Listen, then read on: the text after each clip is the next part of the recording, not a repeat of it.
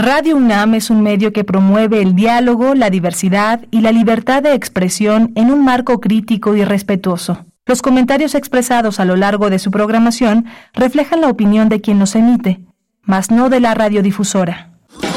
Radio UNAM presenta Primer Movimiento, El Mundo desde la Universidad.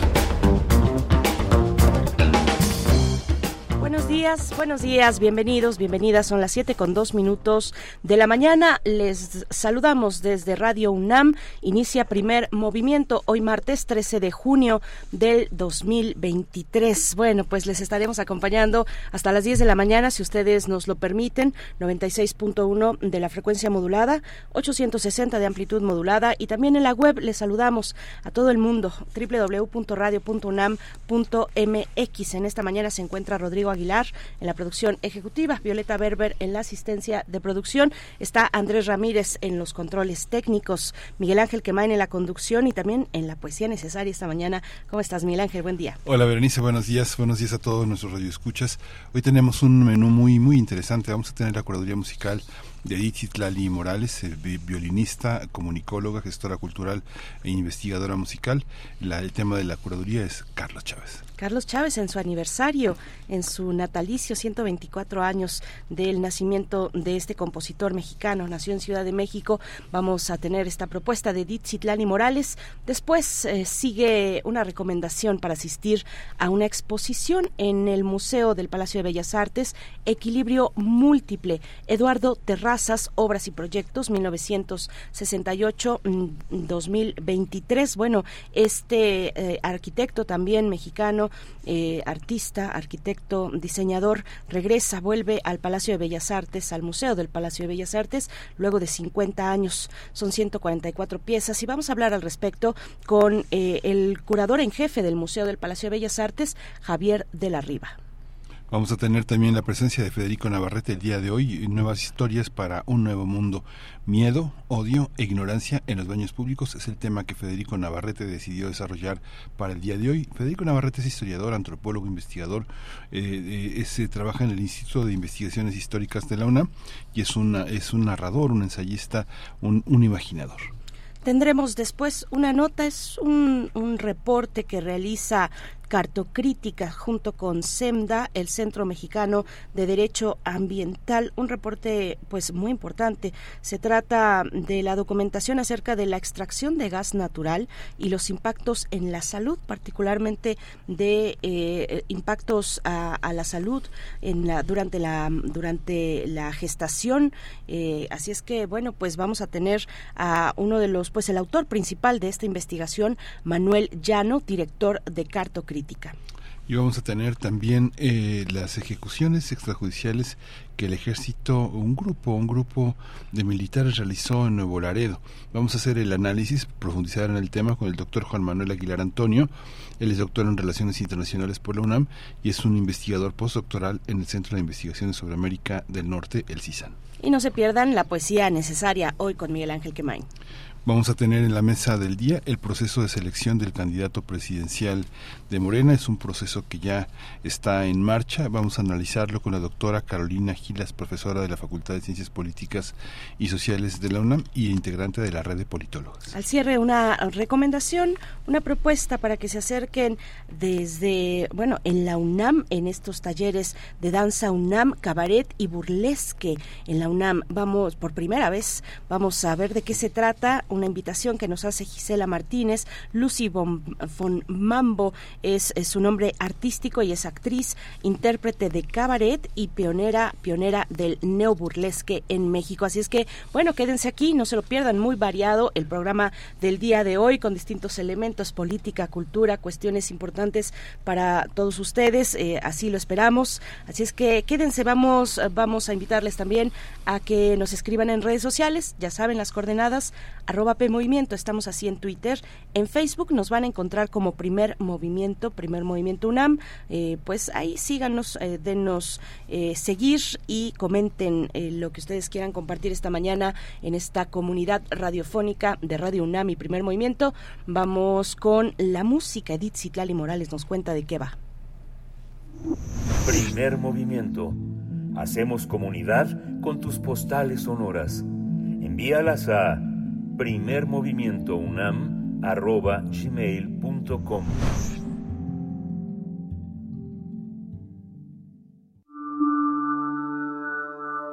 Curadores musicales de Primer Movimiento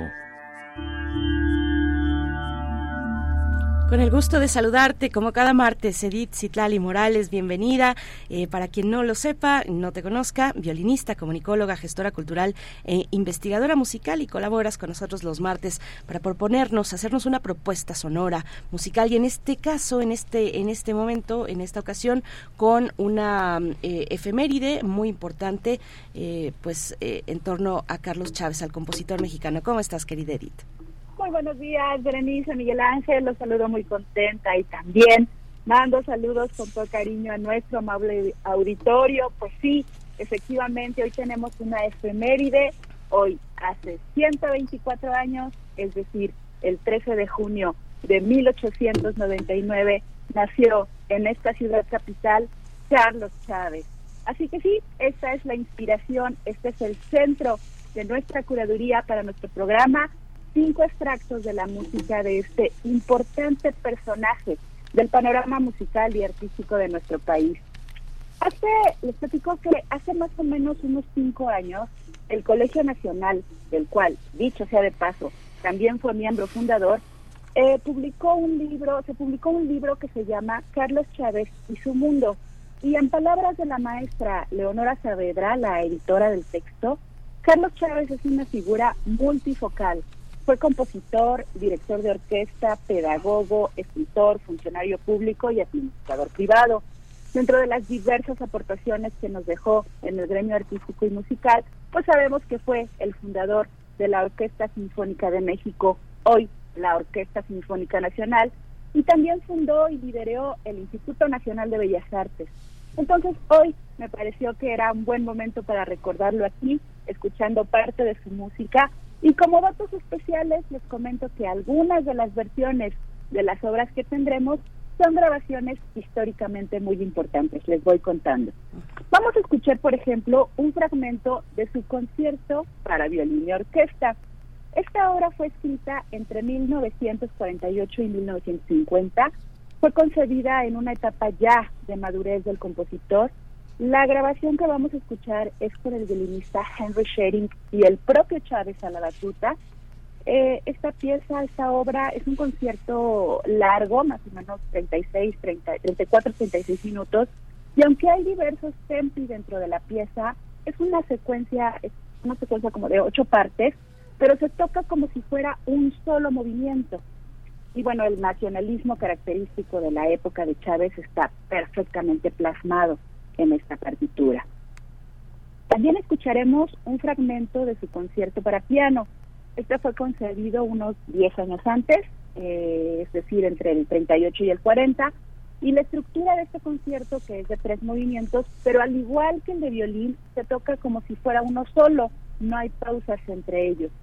Como datos curiosos, quiero compartirles aquí que su estreno mundial eh, se dio en 1942 y estuvo a cargo de la Orquesta Filarmónica de Nueva York.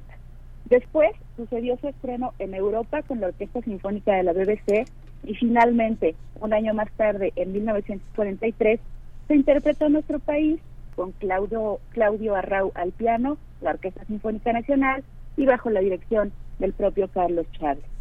La versión que escucharemos hoy es un poquito más moderna, de principios de este siglo, si mi memoria no me engaña, del 2002, con el queridísimo maestro Jorge Federico Osorio en el piano, la batuta del maestro Enrique Dimec, la Orquesta Sinfónica Nacional, y les cuento aquí que esta grabación fue nominada al premio Grammy Latino de Música Clásica de ese año. Bueno, sigo, sigo, sigo. También vamos a disfrutar de un fragmento de Xochipilli, una música azteca imaginaria. Además del valor estético per se de esta obra, me gusta mucho la historia que hay detrás de su composición. Recordémosla, recordémosla brevemente. En 1940, el Museo de Arte Moderno de Nueva York, el MoMA, presentó una exposición que se llamaba 20 siglos de arte mexicano. Dentro de las actividades que se realizaron, solicitaron a Chávez la elaboración de un programa musical para más tarde elaborar una grabación. Chávez escribe entonces Xochipilli. En palabras del propio Chávez, cito, esta pieza es un intento de reconstruir la música de los antiguos mexicanos hasta donde esto pudiera ser posible. No existen melodías ni ritmos que puedan, sin disputa, considerarse precortesianos al escribir Xochipilli, no podría yo haber intentado hacer cita directa alguna. Las melodías y ritmos que componen esta pieza son más que nada un resultado de mis meditaciones sobre tópicos de la antigüedad mexicana y de mi limitada admiración por la arquitectura, la escultura y la pintura precortesiana. Fin de la cita. Les comento que la versión que escucharemos es precisamente la grabación realizada para esa ocasión. Es la primera que se hizo de Xochipilli, es un disco maravilloso que contiene diversas obras de, varios compositores mexicanos eh, y está hecha en, en estos discos de los antiguos, pero de los más antiguos, ¿eh? de 78 revoluciones. Gracias a la tecnología podemos tenerlo hoy en Internet, ya está digitalizado pero todavía conserva este sonido como de his, decimos, pero es también parte del encanto. Espero que disfruten de esta imaginaria música azteca. Hacia el final del programa escucharemos un poquito de ballet, bueno, de la suite de su ballet Caballos de Vapor. Esta partitura como ballet se estrenó en Filadelfia en 1932 bajo la batuta de Leopold Stokowski. Y les comento que los decorados y el vestuario estuvieron a cargo de Diego Rivera. Y aquí escucharemos el tercer movimiento llamado El Trópico. Y para comenzar esta mañana, pues me quedé con la sinfonía, yo creo, la más famosa de Carlos Chávez, la número dos, la Sinfonía India, al igual que el concierto para piano y el de violín. Es una obra en un solo movimiento. Esta se basa en tres melodías indígenas. Y bueno, pues aquí el despliegue de ritmos y colores, pero sobre todo de instrumentos mexicanos de percusión es fantástico la jícara de agua, el guiro, los cascabeles y por supuesto parte protagónica tienen el huehuetl y el teponashtle. La versión que vamos a escuchar es mi favorita, la de nuestra orquesta Puma, la Orquesta Filarmónica de la UNAM, la UFUNAM, bajo la dirección del maestro Ronald Solman. Pues no se diga más, queridas amigas, queridos amigos, recordemos hoy a través de su música al maestro Carlos Chávez. Muchísimas gracias, les mando un abrazo musical enorme y hasta la próxima. Hasta la, próxima, querida. Muchísimas gracias. Pues nos quedamos con esta propuesta. Carlos Chávez en su aniversario, 124 años de su nacimiento.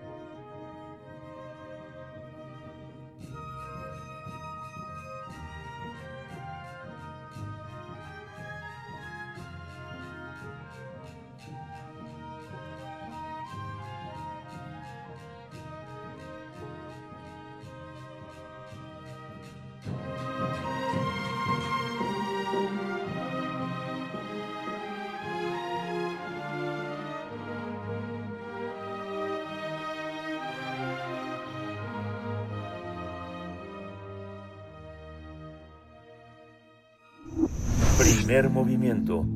Hacemos comunidad con tus postales sonoras. Envíalas a primermovimientounam.gmail.com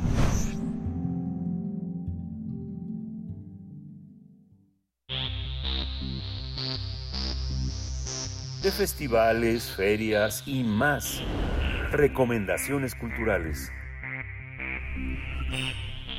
Después de 51 años, Eduardo Terrazas regresa al Palacio de Bellas Artes con una exposición singular. Eduardo Terrazas, Equilibrio Múltiple, Obras y Proyectos 1968-2023. A lo largo de su trayectoria, el arquitecto ha mostrado un diálogo eh, incesante entre un lenguaje contemporáneo y las raíces vivas de las culturas mexicanas. Esta exposición fue concebida como una retrospectiva del artista, ya que muestra creaciones centradas en el análisis e investigación de problemáticas sociales. Son 144 piezas reunidas, 10 son inéditas y está articulada en cuatro núcleos que permiten un recorrido cronológico y temático por la obra del artista. Es importante mencionar que Equilibrio Múltiple, Eduardo Terrazas, Obras y Proyectos 1968-2023, estará abierta hasta el 8 de octubre de este año, de martes a domingo, de 10 de la mañana a 18 horas. Vamos a conversar sobre esta retrospectiva del pintor y arquitecto que se presenta en Bellas Artes y está con nosotros Javier de la Riva. Él es el curador en jefe del Museo del Palacio de Bellas Artes. Javier, bienvenido, buenos días. Hola, buenos días, bienvenidos. Muchas gracias, eh, Javier, Javier de la Riva. Eh, qué gusto conversar esta mañana con una, eh, una exposición retrospectiva de un artista que vuelve, que vuelve al museo después de 50 años, si no estoy equivocada, y si no, por favor, corrígenos, corrígeme. Mm, pero bueno, primero demos un, un, un, perfil, digamos, para la audiencia de quién es Eduardo Terrazas, de qué lugar ocupa en, dentro de la plástica mexicana, Javier. Sí, claro que sí. Este, digo, estás en lo correcto. Hace, un año, de hecho, mm. este, se presentó en el Palacio de Bellas Artes con su primera exposición titulada Tablas. Eh, Eduardo Terrazas es reconocido, pues, por ser, digo, además de ser un arquitecto, es un destacado diseñador y artista, ¿no? Eh, él participó como director artístico eh, del Comité de la Identidad Olímpica de las Olimpiadas de 1968, con lo que empieza la exposición, y también ha sido uno de los principales exponentes de lo que es conocido como el arte, eh, como el geometrismo en México, ¿no? Como esta corriente del arte abstracto basada en arte geométrico eh, a partir de series eh, que descomponen distintos diagramas en, pues sí, obras geométricas, ¿no? La más famosa de ellas, que está muy representada en la exposición, se llama Posibilidades de una estructura, que se divide a su vez en cinco subseries, la más famosa de ellas Cosmos, que ha realizado por más de, que ha realizado a lo largo de 50 años, ¿no? Eh, sin duda es uno de los artistas mexicanos pues más importantes del abstraccionismo eh, y pues estamos muy contentos de tenerlo eh, de regreso en el Palacio de Bellas Artes con una exposición pues que abarca la diversidad de su producción artística. Un artista como Terrazas que, bueno, fundamentalmente ha, vivido fuera del centro, ¿no? Digamos que los espacios en los que de exposición más vinculados a un movimiento del que pudo formar parte, pues tal vez el Hospicio Cabañas, por ejemplo, ¿no? ¿Cómo, cómo, cómo entender muchos de los trabajos que forman parte de su acervo son prácticamente de nosotros, todos ya son de una legibilidad muy, muy, amplia después del 68, muchos de ellos incluso visualmente, geométricamente, están instalados en el diseño de la primera línea del metro, la línea rosa, la línea 1. ¿Cómo, cómo entender esa, esa, esa parte? Eh, Terrazas forma parte de una corriente, cómo desligar la individualidad de un artista, de un arquitecto como él, de esta ejida, porque está Fernando García Ponce, está Manuel Felgueres, están todo, todo, todas las, todas las figuras del abstraccionismo, incluidas las internacionales, con el pop art y el op art que, que forman parte de todo ese universo. ¿Cómo entender la individualidad de Terrazas? ¿Esta exposición eh, es la oportunidad? Sí, claro que sí. Eh, eh, como tú bien decías, pues sí forma parte de un movimiento de arte este arte abstracto mucho mayor, pero Eduardo tiene una característica muy particular, que eso es lo que se busca mostrar en esta exposición, es como Eduardo eh, buscó siempre conciliar lo local con lo global, ¿no?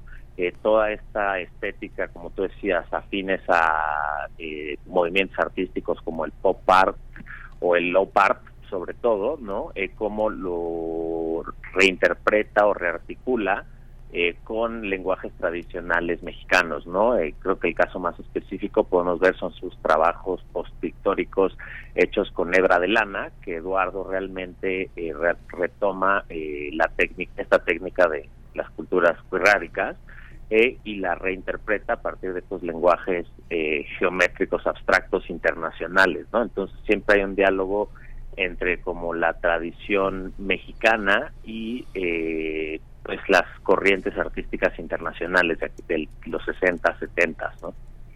Sí, sí, Javier, eh, te pregunto también eh, cómo, cómo, cómo está hecha esta retrospectiva, cómo hacer una retrospectiva eh, en términos de la evolución de una obra de tantas décadas. bueno, sí, la exposición está separada en cuatro secciones, como ustedes bien dijeron. digo, y, la obra de Eduardo es muy prolífica y muy variada. Lo que buscamos en el Palacio y lo que buscó el curador Daniel Garzo Saviaga, este, curador de la exposición, es hacer una muestra sintética de lo, como tú le llamas, de toda esta evolución eh, estética de su trabajo. ¿no?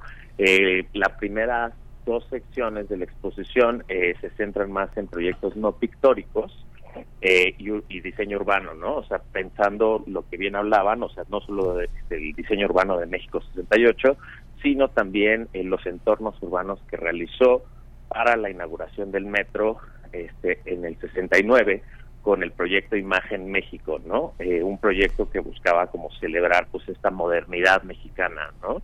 Eh, con el México 60 y este con el este con la inauguración del metro y más adelante pues hacemos este el curador quiso hacer una recreación de alguna manera de su exposición o una alusión a la exposición de tablas que presentó en el 72 en el Palacio de Bellas Artes y que es una eh, un proyecto muy importante para terrazas porque aquí marca el inicio de el uso de, de la hebra de lana dentro de su trabajo no eh, que realmente la empieza haciendo eh, en colaboración con Santos de la Torre Motopogua, un artista huirática de larga trayectoria, al igual que Eduardo, y que han conservado una relación desde entonces hasta la fecha.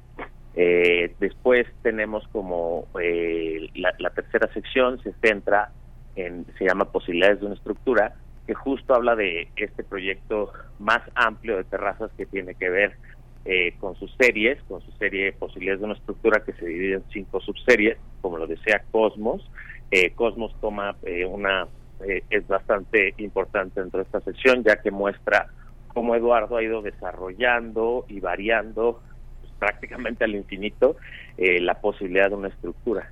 Y en la última sección que se llama Todo depende de todos pues presentamos proyectos que tienen que ver ya con preocupaciones del propio Eduardo en torno a pues el crecimiento eh, industrial no eh, que ha habido en, en, los últimos años en México eh, con un códice que hace en 1975 para para el Club de Roma donde plantea pues varias problemáticas que están existiendo en el mundo por el crecimiento descontrolado de la, este, pues, de la industrialización. Eh, en ese sentido, ahí se presentan dos series más pictóricas, eh, muy famosas y muy icónicas de él, que se llaman eh, Crecimiento Exponencial y Crecimiento Orgánico, dos maneras que Eduardo muestra las posibilidades de crecimiento económico e industrial en México y, en el mundo, ¿no? de alguna manera aquí Eduardo pues ya está hablando de, problemas que le han preocupado desde los inicios de su carrera, que tiene que ver pues con los límites del crecimiento industrial. De alguna manera eh, podemos ver cómo también Eduardo utiliza el arte geométrico abstracto para eh, revisar o, ahondar en problemas eh, económicos, ambientales que, que resuenan hasta hoy en la actualidad. Esta, esta visión, digamos, de, eh, de, Eduardo Terrazas eh, es, una, es una visión, es como si él, después de todo ese movimiento, eh, regresara físicamente a Jalisco, pero ya jamás pudiera integrarse al, al, al horizonte jalisciense. Digamos que los que pintores que han formado parte de la segunda mitad del siglo XX en Jalisco, sí han sido como de, eh, muchos de ellos las antípodas de Eduardo, porque finalmente este trabajo de, en la lógica virarrica con la lana lo coloca en una fuera, fuera de la territorialidad que marca la pintura en un, en una, en un eje en el que está, no sé, pienso desde Zacatecas, eh, Guadalajara, Jalisco y, Nuevo León. Pienso que está fuera de todo este mundo y justamente oponiéndose a la, a la idea de desarrollo industrial como progreso es parte como de un sello de, identidad. ¿Tú, tú cómo, cómo, observarías, digamos, a partir de este comentario que te, que te hago, Javier, cómo, cómo observas esta parte, esta un poco extraterritorialidad, esta originalidad de terrazas en, en Jalisco? Porque hay una pintura jalisciense, muchos la ven a partir de Orozco, pero ¿Eso existe?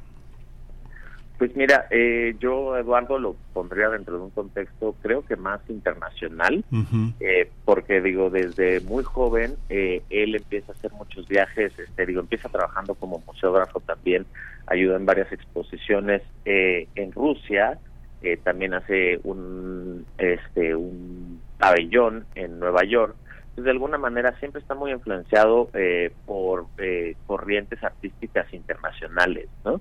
Eh, lo que me parece que hace muy interesante y Eduardo es cómo de alguna manera sintetiza estas corrientes con técnicas tradicionales. Entonces siempre jugando, te digo, esta lógica entre lo global y lo local, ¿no? me parece que Eduardo, digo, si vienes de Guadalajara, pues realmente la mayoría del trabajo lo hace eh, desde la Ciudad de México eh, y creo que sí, pues podríamos decir que es un artista eh, que sobre todo se destaca por lo que hablábamos de lo global y lo local. Javier, un poco, un poco, tal vez en esa, en ese, en esa línea eh, que nos compartas sobre, sobre la multidisciplina en la obra de Terrazas, cómo, cómo adopta eh, la multidisciplina, los distintos materiales y formatos.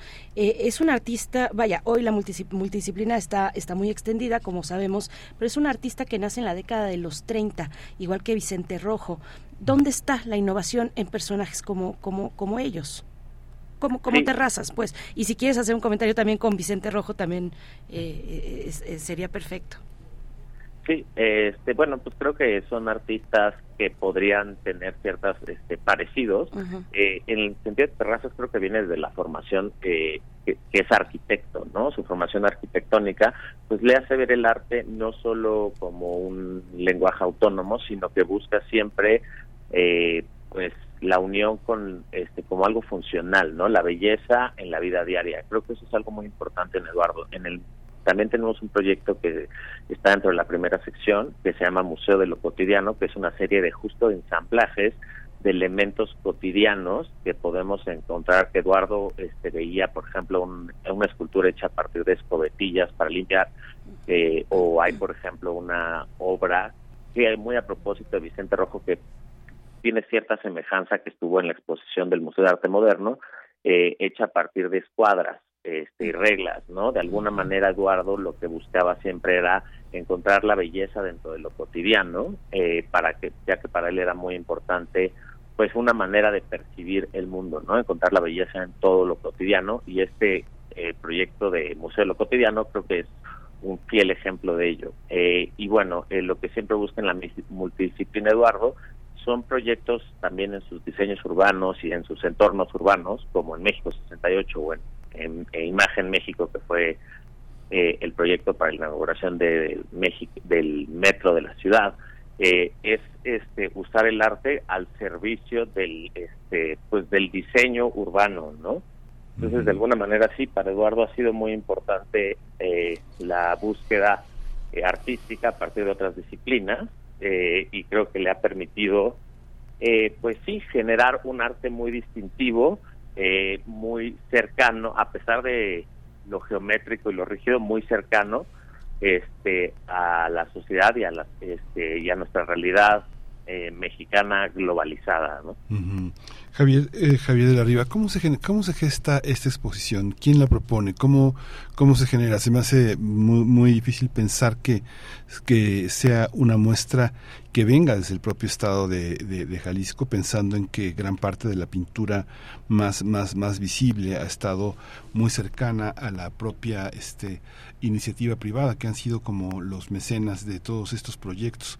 Creo que digo, ha, ha habido esta, también esta esta mezcla entre eh, quien ha estado siempre en, en, la parte burocrática gubernamental, pero al mismo tiempo también en la parte comercial. ¿Quién es, eh, qué, representa esta obra en el propio estado de Jalisco? ¿Cómo es vista en un estado en el que pues se ha tratado de comercializar, como en Monterrey, eh, eh, la, la, pintura? Guadalajara y Monterrey han sido como los escenarios nacionales en los que a través de bienales y una comercialización eh, muy, muy semejante a la de Arca en, en, Madrid han tratado de hacer de la pintura. ¿Qué, ¿Qué, lugar ocupa Terrazas en este contexto? ¿Es comercial? ¿Se vende? ¿Para quién es Terrazas? ¿Cómo se genera esa exposición? Eh, bueno, la exposición se genera desde el interior del Museo del Palacio de Bellas Artes. Mm. Tenemos una línea curatorial que tenemos como eh, muy trazada desde hace algunos años, que es como eh, generar homenajes a destacados artistas nacionales mexicanos. Terrazas, pues es un artista, si bien es clave, me parece que es un artista que por su labor arquitectónica, o sea, como arquitecto, su labor artística no fue tan intensa como otros artistas en los años en los años 70, o sea, no, no, es que no fuera intensa, sino que igual y no tenía eh, la visibilidad de otros artistas, que en, en años recientes se ha recuperado eh, pues eh, el trabajo del artista, ¿no? Ya después de retirarse como arquitecto, pues ha retomado su estudio y, y más bien no es que haya retomado, sino más bien se ha concentrado en ese trabajo y en efecto, pues Eduardo ha tenido gran aceptación, eh, tanto en el mercado, pero tiene no, no solo en el mercado nacional e internacional, sino que también tiene muchas obras dentro de colecciones eh, nacionales, este, institucionales, ¿no? Desde este, varios museos en el Instituto Nacional de Bellas Artes que resguardan obra de él, hasta colecciones privadas, eh, institucionales. También, por ejemplo, tenemos piezas del Museo Universitario de Arte Contemporáneo de la UNAM. Entonces, sí, Eduardo tiene una, digo, un mercado y una y un coleccionismo este, desde las instituciones mexicanas este, gubernamentales este, como el INBA hasta colecciones en el extranjero también en museos y privadas es y bueno, y esta es que esta esta exposición retrospectiva reúne 144 piezas, imagino, entonces que los orígenes, digamos, la fuente de donde vienen estas piezas eh, tiene que ser diversa entre lo público y lo privado. Eh, Javier, eh, eso eso por una, una cuestión y la otra, pues que nos comentes, voy a volver al, al principio, porque son 51 años que está de vuelta Eduardo Terrazas en el Museo del Palacio de Bellas Artes. ¿Qué relevancia tiene para el museo, para, para ti mismo, para tu equipo como curador en jefe mm, del Museo de Palacio de Bellas Artes. Eh, cuéntanos un poco de ello. Sí, pues para nosotros es continuar con esta línea de hacer este merecidos homenajes a artistas de la plástica mexicana que empezamos el año pasado. Eh, durante los últimos años nos habíamos concentrado sobre todo en arte moderno de los años de los 20 a los 50 eh, pero el año pasado, con la exposición de Federico Silva, empezamos a buscar también ya eh, generar eh, revisiones a profundidad de artistas de las décadas posteriores, ¿no? De, lo, como no sé, como las posvanguardias, este, de todas estas manifestaciones artísticas de la posguerra, de los 60 y 70 y en ese sentido creo que Eduardo cumple muy bien con estos objetivos del museo y creo que pues es una oportunidad única para que el público mexicano redescubra eh, uno de los artistas abstractos que normalmente eh, pues en el palacio han sido este, poco vistos en los últimos tiempos no creemos que es una nueva manera de renovar nuestros contenidos sobre el arte nacional mexicano eh, y ampliar como porque para nosotros el Palacio es la puerta de entrada al mundo, este, a la historia del arte en México y en el mundo y creemos que es muy importante eh, en estos momentos este, generar revisiones eh, exhaustivas, como es el caso de, artistas de estos periodos. Perdón que te haga una pregunta de casi sí o no, Javier, pero este fue una fue una sorpresa para el mainstream jalisciense que fuera reconocido Terrazas de esa manera. Eh, no, no, no, no te lo sabré decir, no, lo pediría, digo, no, digo, hasta ahorita, pues, este, digo, creo que no hemos tenido como una sorpresa, eh, que, queremos una sorpresa, eh, creo que es un artista, como te comentaba, con una larga trayectoria, eh, pero sí, no te sabría decir si fue una sorpresa o no, tendremos que hablar con más gente de Guadalajara, pero eh, y de Jalisco, pero no vería, este, no creo que sea, digo, para nosotros no es una sorpresa, llevamos trabajando en la exposición por más de un año, pero sí creo que es una merecida eh, homenaje a un artista con una amplia trayectoria. Eh, Javier, bueno, vamos acercándonos al cierre. Eh, me gustaría que nos contaras un poco más del curador, de Daniel Garza, que nos hablaras un poco más de su trayectoria y de, eh, bueno, pues la responsabilidad tan importante de curar una muestra como esta, una muestra tan amplia en un recinto tan importante. Sí, este, bueno, Daniel Garza es este investigador, historiador de arte, con una amplia trayectoria este, curatorial. ha trabajado en distintos eh, proyectos, o sea, ha sido desde ha sido curador en jefe del Museo de Arte Moderno de México, también ha sido curador del Chopo, ha realizado este bastantes exposiciones ya este de manera este eh, independiente eh, y bueno decidimos invitarlo a él porque pues es uno de los grandes especialistas del arte moderno mexicano no eh, sobre todo de estos periodos este digamos este lo que se llama se llamarían La Ruptura eh, y bueno, de muchos otros. Eh, lo quisimos invitar porque siempre buscamos curadores que de alguna manera tengan un reconocimiento y una trayectoria reconocida en México y que, aporten nuevas perspectivas al Palacio. Pues qué interesante, que eh, felicidades por el proyecto. Eh, va acompañado también de cómo, cómo lo están haciendo ahora en tiempos de tanta austeridad. Eh, las grandes exposiciones curadas en Bellas Artes tienen su propio catálogo, ¿Sí, siguen haciendo este este tipo de, de, labores de permanencia con las exposiciones. Hay una hay un trabajo que reúna textos, que reúne hemerografía, que reúna algún trabajo de investigación sobre él. Sí, así es. Estamos por sacar el catálogo de la muestra. los catálogos pues como desde hace ya varios años, el museo tiene, este, los catálogos eh, se hacen gracias al apoyo de la Fundación Jenkins, mm. que nos viene apoyando en más de siete años eh, con este con todos los catálogos de la muestra. En este sentido, eh, esta exposición no será la excepción. estamos ahorita en detalles finales y en las próximas semanas se lanzará el catálogo a todo el público. Pues eh, hasta el 8 de octubre se encuentra esta, esta muestra retrospectiva, esta exposición Equilibrio Múltiple, Eduardo Terrazas, Obras y Proyectos 1968-2023. Muchas gracias Javier de la Riva, curador en jefe del Museo del Palacio de Bellas Artes, que alberga ahora esta exposición. Muchas gracias. Gracias a ti, a todo auditorio. Hasta pronto. Hasta pronto. Bueno, pues acérquense, acérquense a esta, a esta muestra interesante, importante en la genealogía de los artistas plásticos mexicanos. Nosotros vamos a hacer una pausa musical. Vamos a escuchar el concierto para violín de Carlos Chávez en el violín de Enrique Selig en la Orquesta Sinfónica Nacional de México que dirige Carlos Chávez en 1968 nada menos.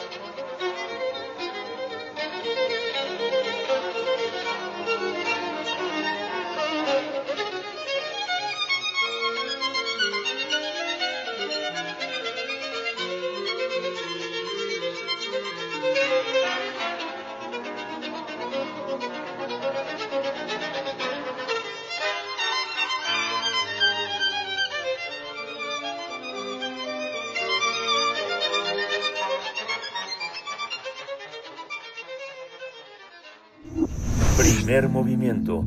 Hacemos comunidad con tus postales sonoras. Envíalas a primermovimientounam.gmail.com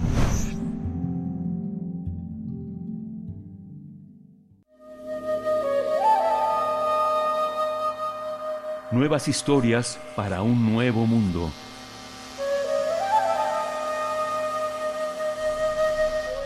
Saludamos en esta mañana de martes a Federico Navarrete, historiador, antropólogo, investigador del Instituto de Investigaciones Históricas de la UNAM.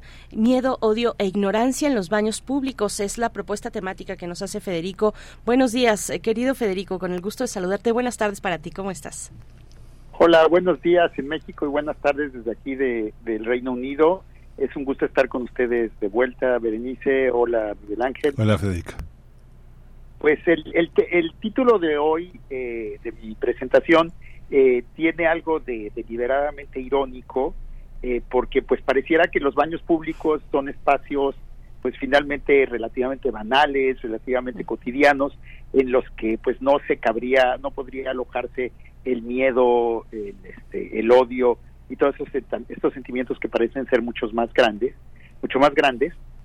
Y sin embargo, en los últimos eh, meses y años, los baños públicos se han convertido en una frontera de una guerra cultural, como las que aquejan a nuestro mundo contemporáneo, en contra de las personas trans, eh, de las mujeres trans en particular, y en defensa de lo que ciertas personas califican como las verdaderas mujeres, que serían según ellas las mujeres biológicas, es decir, definidas por una serie de órganos reproductivos o las mujeres designadas como tales al nacer, lo cual implica que son aquellas personas a las que el registro civil o los doctores les dijeron que eran de sexo femenino y por lo tanto son definidas como, entre comillas, verdaderas mujeres.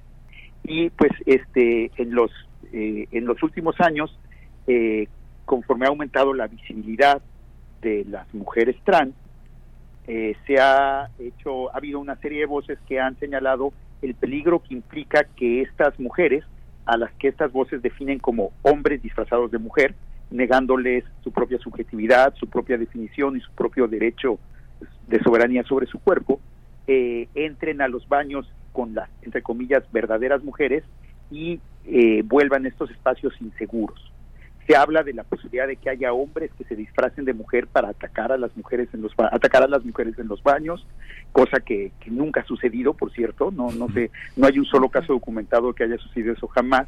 Y se habla en general de que la, la entrada de las mujeres trans que son consideradas por estas personas transfobas como no auténticamente mujeres pone en peligro la seguridad y la el pudor y la la comodidad de las, entre comillas, verdaderas mujeres. Eh, este, este miedo tiene, por desgracia, esta campaña de miedo que ha sido orquestada por voces de la derecha, por oportunistas, por personas que, que fomentan el odio, como en México ciertos políticos y diputados cuyo nombre no, no mencionaré ahora porque ni vale la pena, el, este, han llevado lamentablemente a que en Estados Unidos se pasen leyes que supuestamente protegen la santidad de los baños femeninos. De hecho, en el estado de Florida, en los últimos meses, el gobernador Ron DeSantis, que ha hecho de la, del odio y de la intolerancia una bandera eh, de su campaña presidencial, eh, hizo, bueno, y, la legislatura de Florida aprobaron una ley que vuelve un delito que las personas utilicen un baño diferente al que les corresponde según el sexo que les fue asignado al nacer. Es decir, según esta ley, pues todas y todos deberíamos llevar con nosotros un acta de nacimiento para determinar eh, qué baño tenemos derecho a usar. Eh, y que establece, lo que es aún más preocupante, unas penas de hasta cinco o seis años de prisión para las personas que se atrevan a utilizar un baño que no corresponde a la casilla eh, que, que, tacharon ciertos doctores o ciertos funcionarios en su acta de nacimiento. Eh, esta ley es abiertamente persecutoria a la comunidad trans y hace eco, por cierto, de una declaración que hizo hace unos meses un miembro del gobierno conservador de, Inglaterra, que es también un, gobierno profundamente transfobo, en que recomendaba a las personas trans mejor no usar baños públicos y utilizar únicamente los baños que en sus casas, en sus domicilios particulares, Pues con lo cual básicamente les decía a las personas trans que pues nunca se podían alejar de su casa ni podrían utilizar los espacios públicos con libertad y tranquilidad. Eh, pero bueno, más allá de lamentar que, se promulguen leyes tan persecutorias y tan, y tan violentas y tan discriminatorias contra una comunidad de personas, eh, me interesaba aquí señalar varios puntos que tienen que ver con una reflexión histórica. En primer lugar, eh, hay que señalar que la, los baños públicos han sido ya desde hace 150 años, cuando surgieron por primera vez precisamente en el Reino Unido, han sido ya desde, desde entonces, desde su origen, campos de contestación, campos de conflicto entre las, entre comillas, verdaderas mujeres y aquellas personas que son consideradas menos dignas de esa etiqueta. Hoy las personas consideradas menos dignas de la etiqueta de verdaderas mujeres son las mujeres trans, pero cuando los primeros baños públicos se establecieron en el Reino Unido a finales del siglo XIX, hubo voces muy parecidas en su retórica y en su en su tolera, en su intolerancia a las voces transfobas actuales que lamentaron que estos baños públicos iban a poner en peligro a las mujeres decentes, entre comillas, la palabra decente siempre ha estado muy cargada de connotaciones sociales, que eran básicamente las mujeres de clase media y de clase alta, porque temían que estos baños públicos serían empleados por mujeres de clase trabajadora para prostituirse. Y entonces que el hecho de que las mujeres decentes tuvieran que compartir espacios con mujeres de clase trabajadora que los utilizarían para prostituirse, eh, ponía en peligro a las mujeres decentes. El, aquí claramente eh, la distinción no era en términos del género o del sexo asignado al nacer, sino era una distinción de clase. Había dos tipos de mujeres. Las mujeres decentes que iban a los baños públicos únicamente para realizar labores de desalojo corporal y las mujeres de clase baja que por ser inmorales, por ser eh, pobres, por tener una serie de características negativas, todas ellas desde luego en el imaginario de las personas que odian, no en la realidad. Esas personas de clase baja pues no eh, eh, pondrían en peligro a las, a las mujeres decentes porque utilizarían los baños para una actividad ilegítima, que sería prostituirse en los baños. Aquí vemos que lo que había en juego era un prejuicio de clase y un miedo infundado otra vez basado en los prejuicios de clase. Después, en la larga historia de odio e intolerancia que rodea los baños públicos femeninos, eh, durante la primera mitad del siglo XX en Estados Unidos hubo voces muy preocupadas de que los baños públicos femeninos eran espacios muy peligrosos porque otra vez las mujeres de adeveras, que eran definidas como mujeres blancas, ya vimos que pasaron de ser mujeres decentes ahora a ser mujeres blancas, las mujeres blancas eran puestas en peligro porque iban a tener que compartir ese espacio del baño público con mujeres menos mujeres o menos decentes o, o más peligrosas que eran las llamadas mujeres de color, las mujeres racializadas como negras, sobre todo, pero también como, como latinas, como hispanas, como mexicanas o como indias o como de los grupos que no fueran blancos. Y otra vez se atribuía a estas mujeres eh, menos mujeres, las mujeres negras, pues intenciones nefarias, ¿no? En vez de ir al baño al desalojo corporal, iban al baño a eh, hacer actividades indecentes, a prostituirse, a arreglarse, y eso ponía en peligro a las mujeres, entre comillas, verdaderas, que eran las mujeres blancas. Como ven, es la misma lógica, el mismo miedo, eh, ahora utilizado para demarcar una frontera ya no de clase como en Inglaterra, sino racial, en, en, en Estados Unidos segregacionista de principios del siglo XX. Y todavía hay otro episodio de esta triste historia, de esta lamentable saga, que son las eh, el debate que hubo ah, en los años 70 y 80 cuando hubo los primeros, bueno, cuando fue ganó notoriedad el movimiento gay y ganaron visibilidad las mujeres lesbianas, que por cierto siempre habían utilizado los baños públicos de una manera discreta, pero en un momento en que se empezó a hablar abiertamente de identidades de preferencias sexuales diferentes, hubo personas, hubo otra vez personas que, fomentan el odio y que fomentan el miedo, que expresaron el, temor y el peligro que supuestamente para implicaba otra vez para unas mujeres designadas como verdaderas, que serían las mujeres heterosexuales, el tener que compartir espacios con otras mujeres que eran consideradas peligrosas, menos mujeres, o, o, más bien, sí, peligrosas sobre todo, que eran en este caso las mujeres lesbianas.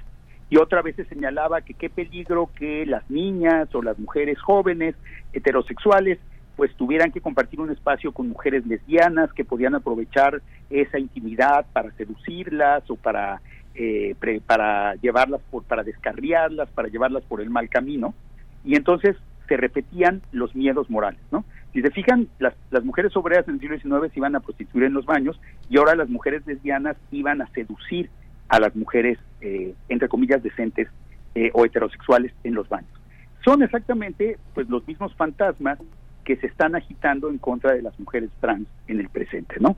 Parece que ahí hay una, una obsesión con que los espacios de, los baños públicos son espacios de, en, donde se compromete la pureza de las mujeres, lo cual pues tal vez tiene que ver con su función de desalojo de, excrementos y de, materia que se considera impura y que entonces eh, como justamente es un espacio en que las mujeres tienen que eh, pues mostrar su corporalidad, tienen que desvestirse, aún dentro de una cabina, pero es visto como un espacio donde la feminidad, cierto cierta definición de la feminidad es vulnerable, y es interesante cómo, aunque cambia la frontera, siempre se remarca la diferencia entre mujeres que supuestamente son verdaderas y que tienen derecho a usar un baño público, que serían las mujeres de clase alta o las mujeres blancas o las mujeres heterosexuales o las llamadas mujeres biológicas, y siempre se excluye a otro tipo de mujeres que en teoría no van a ir ahí simplemente a utilizar el espacio de una manera adecuada, sino lo que van a utilizar para cosas peligrosas, para prostituirse, para, este, para entrar en contacto con personas de otras razas, para seducir a las mujeres o en el caso de las mujeres trans, supuestamente para atacar a las mujeres. Entonces, el, de hecho, la, en ese sentido, las mujeres trans son vistas de una manera muy similar a como fueron vistas las mujeres lesbianas, ¿no? Y entonces, realmente, el, lo que queda claro es que el puede cambiar la etiqueta, pero lo que no desaparece es el miedo, ¿no? Y justamente este miedo, esta es una de las características que tiene el discurso del miedo y del odio, que, en, que utiliza eh, eh, al movilizar sentimientos y al movilizar los miedos que, que estos sentimientos provocan, puede dirigirse a diversos, objetivos, a diversos objetivos, a eh, marcar a diversas víctimas, sin que haya necesariamente una lógica en la selección de las víctimas y muchas veces sin que haya el menor elemento para seleccionar a las víctimas. No, no se trata de un miedo real, sino de un miedo que se proyecta, un miedo que obedece a otras cosas, que obedece a una sensación de pureza, a una sensación de vulnerabilidad y que se proyecta sobre un grupo, sobre un colectivo que es definido de manera negativa por medio de ese miedo. Entonces, es así como una dinámica histórica muestra cómo también la idea de que hay mujeres reales siempre ha sido una idea que implica clasismo, racismo y discriminación. Y la idea de que supuestamente existe una categoría natural de las mujeres siempre ha servido para excluir a otras mujeres, sean mujeres de clase obrera, sean mujeres racializadas, sean mujeres con preferencias sexuales diferentes o sean mujeres trans. Entonces, lo, lo, que es interesante al hacer estas genealogías históricas es ver cómo los, la dinámica del miedo se mantiene, porque es una dinámica que es políticamente rentable, es una dinámica que moviliza personas, que provoca pánicos morales, aunque, pues, por desgracia, el miedo le va cayendo a diversos colectivos que en general no lo merecen, sino que son simplemente pretextos para esta dinámica. Sí, pues muchas gracias Federico Navarrete. Ya estamos sobre el tiempo. Una recomendación, eh, si no lo han hecho, revisen el discurso de Sojourner Truth, eh, que eh, a principios del siglo XIX se preguntaba, ¿acaso no soy una mujer? Sojourner Truth, que es una pues activista anti-esclavista negra nacida en Nueva York, preguntando eso, ¿acaso no soy una mujer? ¿Qué es una mujer? Bueno, pues con esto nos quedamos. Federico Navarrete, muchísimas gracias. Un abrazo para ti y continuamos en dos semanas. Un abrazo. Gracias, Federica. Hasta pronto. Hasta pronto. Muchas gracias. Bueno, pues ahora sí, 7 con 59 minutos. Nos vamos al corte y volvemos. Síguenos en redes sociales. Encuéntranos en Facebook como Primer Movimiento y en Twitter como arroba PMovimiento. Hagamos comunidad.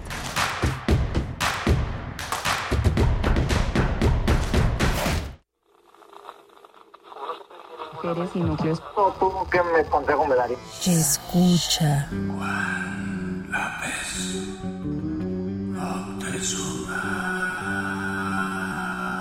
La potencia de nuestro transmisor de 5000 watts a 50000 watts. Y ojalá que alguna de las mujeres que trabajan en telecomunicaciones comunique sus puntos de vista de una mujer que gana el pan con el sudor de su frente a los 3.000 lectores. Ustedes y nosotros reconstruiremos el pasado de Radio Universidad. Fonoteca de Radio UNAM. Max Out. Radio Universidad. Si se oyera, por mera curiosidad, es la dignidad que acerca el hombre al hombre. Un piano, pronto, un piano.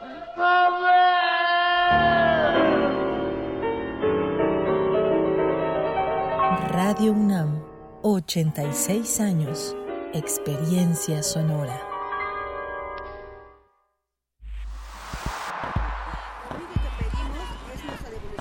Un mundo raro. Posverdad, post-pandemia y post-patriarcado.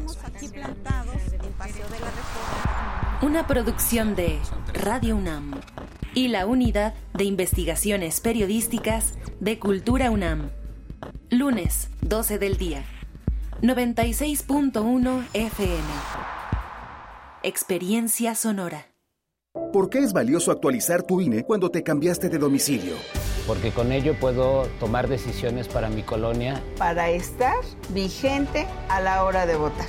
Porque ahora yo vivo aquí y pertenezco ahora a este lugar. Porque podemos formar parte de las elecciones en nuestra colonia. Si te cambiaste de casa, avísale al INE y sé parte de quienes toman las decisiones en tu nueva comunidad. Haz tu cita en INETEL 804-33-2000 o en INE.mx. INE.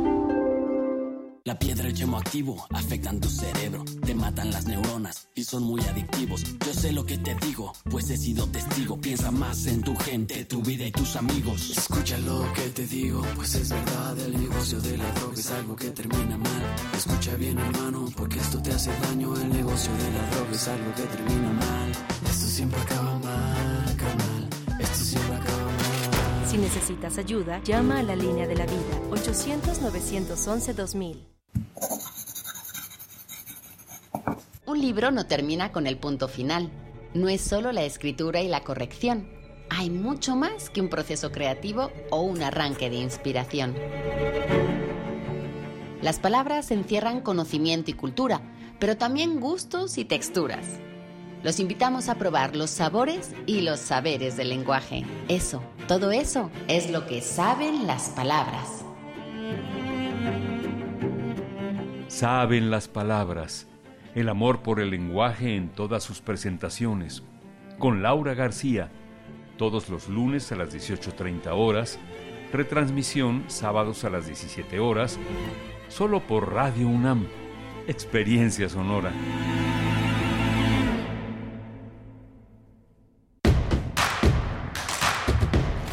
Encuentra la música de primer movimiento día a día en el Spotify de Radio UNAM y agréganos a tus favoritos.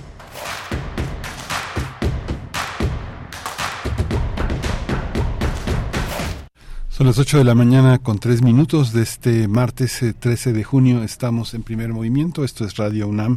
Estamos ubicados en Adolfo Prieto 133 en la Colonia del Valle, en el 96.1 del FM, en el 860 del AM. Y está Rodrigo Aguilar en la producción ejecutiva.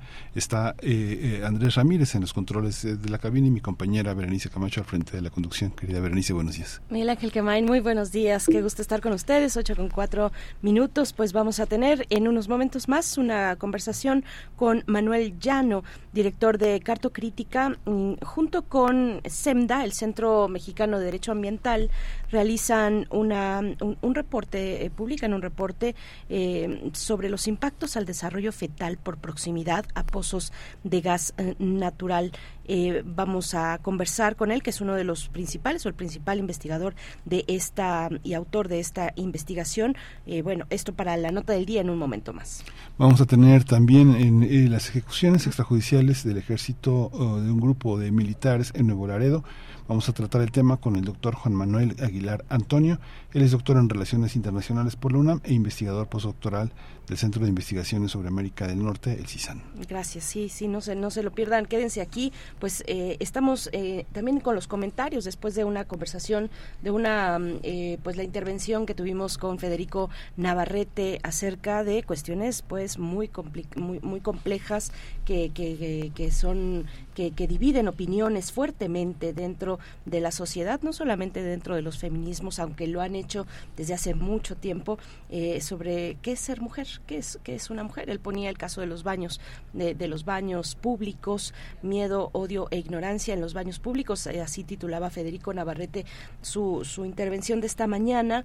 Y bueno, pues por acá nos dice, soy Nahual, dice ser mujer no es una idea ni una casilla marcada por voluntad de un médico, sino una realidad material a, mí me gustaría recomendarles la, bueno, un libro fabuloso que donde lo abran van a encontrar muchas luces eh, y es un libro pionero que no, que, que, pone, que pone eh, ciertos que pone andamios, digamos, para que 20, 30 años después eh, esta conversación se active. Y es el libro de Simone de Beauvoir, del segundo sexo, 1949.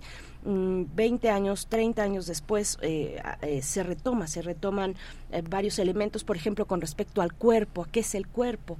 elementos que ya señalaba Simone de Beauvoir en 1949, 1950. También, por supuesto, esta frase de no se hace mujer, se llega a hacerlo? Pues esa es la pregunta también que nos hacemos como, como sociedad, me parece, con estos temas. ¿Qué es una mujer? Una mujer no es únicamente una carga hormonal, puede serlo, aunque hay una eh, variabilidad ahí eh, enorme, eh, o tampoco es tener únicamente la posibilidad de gestar. Hay mujeres que no lo desean, hay mujeres que por cualquier circunstancia no, no, no pueden gestar, hay otras que sí, y no por eso dejan de ser menos mujeres, ¿no? Menstruar, bueno, tampoco es una condición obligada de una mujer, mujeres que, que no han menstruado o que dejaron de menstruar en algún momento de su vida, pues sí, la voz suave, la voz aguda, tampoco es una característica de una mujer, todas esas son cuestiones materiales del cuerpo, pero el cuerpo también se performa, realiza, digamos, estos actos, estos actos que cotidianamente van orientando al género, a lo que somos, a lo que somos finalmente. Yo creo que es un corset muy fuerte, muy riguroso hablar de esto es una mujer y esto otro no.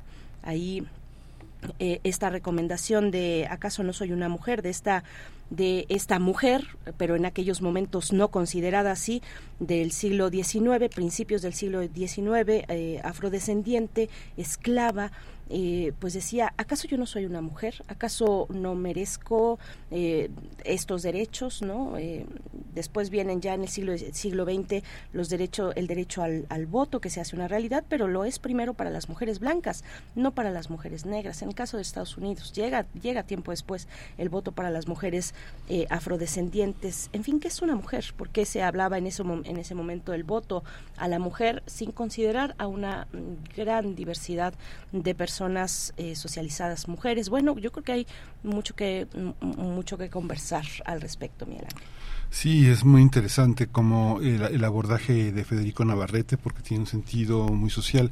Hace, hace ya unos años, eh, justo antes de la pandemia, la Gaceta de la UNAM hizo una exposición muy interesante de los baños públicos y la necesidad de repensar el tema de las identidades, del acoso y del bullying el Laboratorio Nacional de Diversidades que tiene su sede en, el Instituto, de Investigaciones Jurídicas de la UNAM, hizo un trabajo sobre un concurso sobre baños incluyentes que desafiaba a la comunidad a imaginar y a diseñar un, un modelo de baños públicos sustentables, incluyentes y que contemplara su uso para cualquier persona. Y vemos las ideas de las representaciones, por ejemplo, cómo ponen en peligro los lugares de las mujeres, pero cómo está representado en el cine esa imagen de un homosexual que tiene acceso a las mujeres, como el cine cómico de Alfonso Sayas o las representaciones de Mauricio Garcés, todo este universo que tiene esta esta manera de jugar con esta ambigüedad que da este una falsa una falsa identidad ¿no? sobre todo en esta cuestión amenazante de la de la masculinidad en los baños y esa masculinidad asociada con el mundo lesbiano ¿no? con el mundo de las mujeres lesbianas y de las identidades que por distintos motivos múltiples tienen que estar en esa interacción de los baños ¿no? los superhéroes que este hay una broma constante en el mundo alternativo de cambiarse en el baño porque la cabina cabina siempre le quedó chica Clark Kent, ¿no? Todo este, es todo un universo, ¿no? Sí. Sí, ya estamos, creo, en estos momentos, ya desde hace tiempo, desmontando las ideas tradicionales de lo que, pues eso, de lo que, eh, de lo que marcaron las visiones, sobre todo masculinas, que tenía que ser una, una mujer. Bueno, si no andaríamos así como en las pinturas renacentistas, ¿no? Eh, decía por ahí eh, Hannah, Hannah Gatsby, esta comediante lesbiana de Tasmania, que tiene ahí eh, algunos de sus stand-ups o de sus, eh, de sus, de sus shows en, Netflix, decía, pues si, si, si nos apegamos a esa idea, las mujeres iríamos desnudas y de tres en tres, eh, y jugando todo el tiempo con, con, con, con, sedas y con telas enredadas en los árboles. Bueno, pues sí, hay que desmontar pues las visiones tradicionales. Tú hablas del, del cine, por supuesto, que es todo un tema ahí, la potencia del cine, la potencia de los medios, sobre la construcción de identidades, de identidades pues no muy apegadas a las realidades que son diversas. Bueno, pues están las redes sociales para que sigamos haciendo esta conversación mientras nos vamos ya con la nota del día. Primer movimiento. Hacemos comunidad con tus postales sonoras. Envíalas a primermovimientounam.gmail.com Nota del día. La extracción de gas natural en la región petrolera de Burgos ha provocado daños a la salud, sobre todo en el desarrollo fetal. De acuerdo con el informe Impactos al desarrollo fetal por proximidad a pozos de gas natural, anomalías congénitas y genéticas en recién nacidos en la provincia de Burgos, de 153.262 registros de nacimientos de bebés nacidos vivos en un embarazo único, 1.072 sufrieron distintos tipos de malformaciones y deformaciones congénitas. El estudio elaborado por Manuel Llano Vázquez Prada y Carla Flores Lot atribuye estas anomalías a la exposición durante el desarrollo fetal a distintos niveles de gas. El documento señala que existe una asociación entre la cercanía a los pozos de gas con el lugar de residencia de las mujeres durante el embarazo y la aparición de malformaciones congénitas del sistema digestivo, circulatorio, de órganos genitales, de fisura del paladar y labio leporino. El informe señala que la anomalía que más registros presentó fueron las relacionadas a malformaciones y deformidades del sistema osteomuscular, con 376 casos, es decir, 35.07% del número total de casos. Pues vamos a conversar sobre este estudio, la extracción de gas y su impacto en el desarrollo fetal. Nos acompaña esta mañana mm, Manuel Llano, director de Cartocrítica y autor principal de esta investigación. Manuel eh, Llano, gracias por estar con nosotros. Muy buenos días. ¿Qué tal? Muy buenos días. Al contrario, mucho gusto por estar aquí. Muchas gracias, Manuel. Pareciera pequeña cosa que de 153 mil casos, 1.072 sean los que tengan eh, una, una repercusión. ¿Cómo, ¿Cómo se construyeron las referencias y, y cuáles son, cuál es la peligrosidad que en la estadística encuentras? Pues mira, el, el, el estudio se construye a partir del análisis de los datos de cinco años del 2017 al 2021. Y durante este periodo, eh, en efecto, se analizaron aproximadamente poco más de 150 mil nacimientos que ocurrieron en esta región. Sobre de esta región y sobre todos estos nacimientos, que es la provincia petrolera de Burgos, esto es en, el norte de México, Tamaulipas, una porción de Nuevo León, incluso por ahí una esquinita de Coahuila, pero es principalmente Tamaulipas. y lo que se analizó fue la cercanía de las localidades donde residían las madres embarazadas con los pozos de gas. Y a partir de esta, de esta cercanía se determinó lo que le llamamos el nivel de exposición. Vaya, no es lo mismo una localidad que tiene un pozo allá muy lejano a una comunidad que tiene tres, cuatro, cinco o más pozos en una proximidad. Y con este nivel de exposición, lo que encontramos, y pues bueno, se confirma con la tendencia internacional, que es que a mayor cercanía de los pozos de gas, encontramos mayores número de malformaciones congénitas. El número, digamos, dentro de la población general son números y que podrían parecer bajos, ¿no? Estamos hablando de una tasa de que, bueno, sin nivel de exposición, el número de malformaciones por cada 100.000 nacimientos y de, niños que nacen con alguna malformación son alrededor de 50, 30, 70 y, y malformaciones de cada tipo de padecimiento en una tasa de 100.000 habitantes. Sin embargo, conforme nos vamos acercando a, los pozos de gas, a los pozos de gas activos, pues vemos cómo esta tasa va aumentando y va aumentando al doble, al triple y a veces más de cuatro veces. Y esto, esto es justo el, resultado alarmante que encontramos en este estudio. ¿no? El caso, de, por ejemplo, de las malformaciones del sistema, eh, ¿cuáles tenemos por aquí?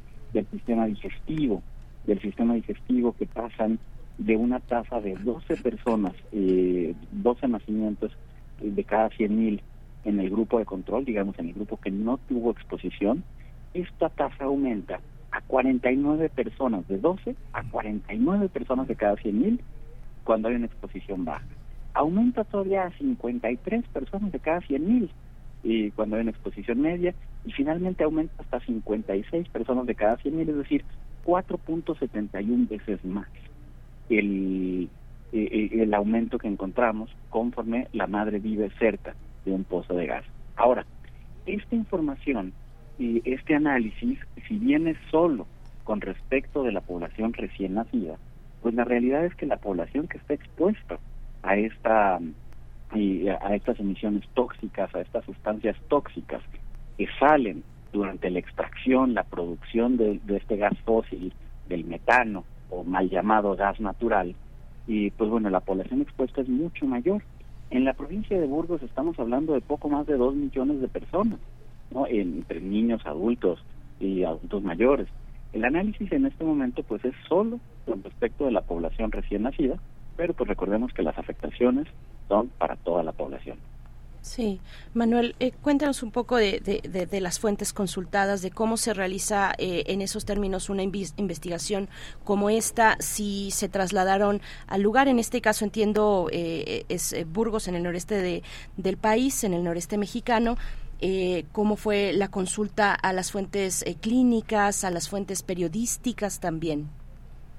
Claro, y el estudio es, eh, digo, técnicamente podría llamarse un estudio de cohorte retrospectivo, es decir, estamos utilizando datos ya existentes y en este caso datos únicamente provenientes de fuentes oficiales. Estas fuentes oficiales son dos, eh, la Secretaría de Salud con respecto al registro de nacimientos y la Comisión Nacional de Hidrocarburos con respecto de, de los pozos activos de gas durante el periodo de estudio 2017-2021. Entonces, parte del estudio del análisis eh, espacial, es decir, geográfico, eh, de estos datos y provenientes de fuentes oficiales. Que lo que se hace, y como mencionaba, es primero determinar el nivel de exposición, que esto se hace con respecto de la ubicación de la localidad donde reside la madre, y eh, se analiza el, el, número y la ubicación de los pozos. Ese es un primer momento el, primer grupo de información y posteriormente con el registro de los nacimientos. El registro de nacimientos en México eh, se, marca pues no solo eh, los datos estadísticos, la hora, la fecha, sino que también viene ahí un diagnóstico médico. Este diagnóstico médico del recién nacido y nos dice, bueno, si en ese momento el médico eh, que llena el expediente identifica y de manera positiva algún padecimiento, en este caso malformación. Cabe mencionar que en, confiar en estos datos también nos lleva a un subregistro, puesto que hay muchas malformaciones que no se, que no es posible detectarlas o no es posible detectarlas con un nivel alto de confianza al momento del nacimiento y que incluso se requiere de varios años de seguimiento para un diagnóstico correcto y esto quiere decir que pues tenemos ahí un subregistro, por ejemplo, de malformaciones del sistema respiratorio. En este caso no se pudieron analizar porque el número, eh, la muestra en estos cinco años en Burgos era muy pequeña y no porque no las hubiera, sino porque eh, pues son malformaciones que requieren mayor tiempo para, para su, seguimiento. Entonces, una vez que ya tenemos esta identificación de padecimientos, y eh, finalmente se hace esta relación mediante una metodología estadística, y son regresiones logísticas, lo que se busca es eh, algo que se llama la razón de momios o los OR, que nos, nos da eh, esta estimación de cuántas veces más una población que está expuesta a un, a un factor de riesgo, en este caso los pozos, pues cómo crece este este nivel de riesgo con respecto a una enfermedad dada. ¿no? Esta es la metodología utilizada. Este es un estudio, digamos, exploratorio, preliminar, que de confirmarse estos hallazgos, de confirmarse, vaya, en el sentido de, de que en campo, con misiones eh, concretas, se logren eh, rastrear esto hasta, hasta las madres y hasta, y hasta los bebés. Y bueno, confirmándose de esa manera, pues en realidad ante lo que estamos es ante unas regulaciones que son insuficientes, unas regulaciones de salud, unas regulaciones ambientales que evidentemente pues no están cumpliendo y con su objetivo, ¿no? Porque la población finalmente pues tiene afectaciones importantes y permanentes. Sí, claro. Mm, a este respecto, y pues toca decir que si bien el estudio se hace con datos públicos oficiales del gobierno mexicano, de la Secretaría de Salud ¿no? y de la Comisión Nacional de Hidrocarburos, el gran ausente, y, y toca decirlo, es la ASEA. La ASEA es la Agencia de Seguridad de Energía y Ambiente, es una agencia y, encargada de la regulación ambiental del sector hidrocarburos del gobierno mexicano, y, y esta agencia pues ha tenido a bien y reservar toda la información del sector hidrocarburos argumentando seguridad nacional. Esto no solo es regresivo en, términos de transparencia, porque es información que históricamente había sido pública, y, y desde su creación en el 2015, pues viene, viene eh, con esta práctica de reservar toda la información. Inclusive si uno voltea a ver, eh, hacer una, una, mirada transversal de las solicitudes de información que recibe la CEA, resulta que es creo que un poco más del 60% de las solicitudes que las niega argumentando seguridad nacional, ¿no? Como si fuera, vaya, una agencia de seguridad eh, nacional de, de, Estado y no, y no una agencia ambiental. Y esto lo menciono y es bien relevante porque no conocemos con precisión y el, la cantidad de emisiones de cada pozo, de cada batería de saturación, de cada estación de compresión, vaya, de toda la infraestructura del sector petrolero esta información la ASEA la tiene reservada, ¿no? Eh, empezando incluso por, por, por las coordenadas, por las coordenadas geográficas, y, pero bueno, eh, no solo eso, que finalmente la población tiene el pozo ahí enfrente de su casa, tiene el, pozo a la mitad de la milpa, enfrente de la escuela, el caso de Papantla, el caso de Puerto Rica, donde tenemos toda la población afectada que convive diariamente. Y bueno, entonces la ubicación no es un secreto, pero para ellos, pero sí lo es saber cuántos accidentes, cuántas emisiones, y cómo está el mantenimiento de estas instalaciones. Y finalmente, de lo que estamos hablando y, la relevancia de este estudio, pues radica en que estas afectaciones son directamente por la producción de, insisto, de este mal llamado gas natural, ¿no? Que normalmente estamos más acostumbrados a escuchar acerca del metano y el potencial calorífico que tiene con respecto del cambio climático, ¿no? Y el calentamiento global es eh, poco más de 80 veces el poder calorífico radiactivo que tiene el dióxido de carbono, el, el poder que tiene el metano, y, pero no es la única afectación, porque lo que nos enfrentamos es a estas afectaciones eh, en la población circundante, en los ecosistemas, ya no solo por el metano, sino por las sustancias asociadas que vienen eh, al momento de la extracción, en particular los, los llamados compuestos orgánicos volátiles, que son sustancias altamente tóxicas que tienen todas estas afectaciones y es en el caso de los recién nacidos, bueno, eh, eh, del embarazo, del, en el feto, en la panza de la, de la madre, y que estas sustancias tóxicas atraviesan la placenta, son, eh, sustancias teratógenas y que eso, tienen esta capacidad de atravesar la placenta y afectar directamente a los bebés aún durante su desarrollo. Hay una, digamos, a corte pasado, un estudio como este implica también revisar los derechos de las víctimas, de las personas que fueron afectadas. ¿Existe esta posibilidad? ¿El estudio tiene la, la, la, solvencia para acompañar un proceso jurídico? Y pues digamos, eh, son como apenas los primeros pasos en este sentido. Y el estudio y pues se alinea, como mencionaba, con y con los resultados hallados, por ejemplo, en, Colorado y en Oklahoma, en Estados Unidos, que también han encontrado estas mismas afectaciones. Y, la, dificultad radica de acompañar un proceso legal. Y pues estamos quizá en un proceso muy incipiente, muy muy inicial, apenas de documentar estos datos a nivel a nivel muy amplio.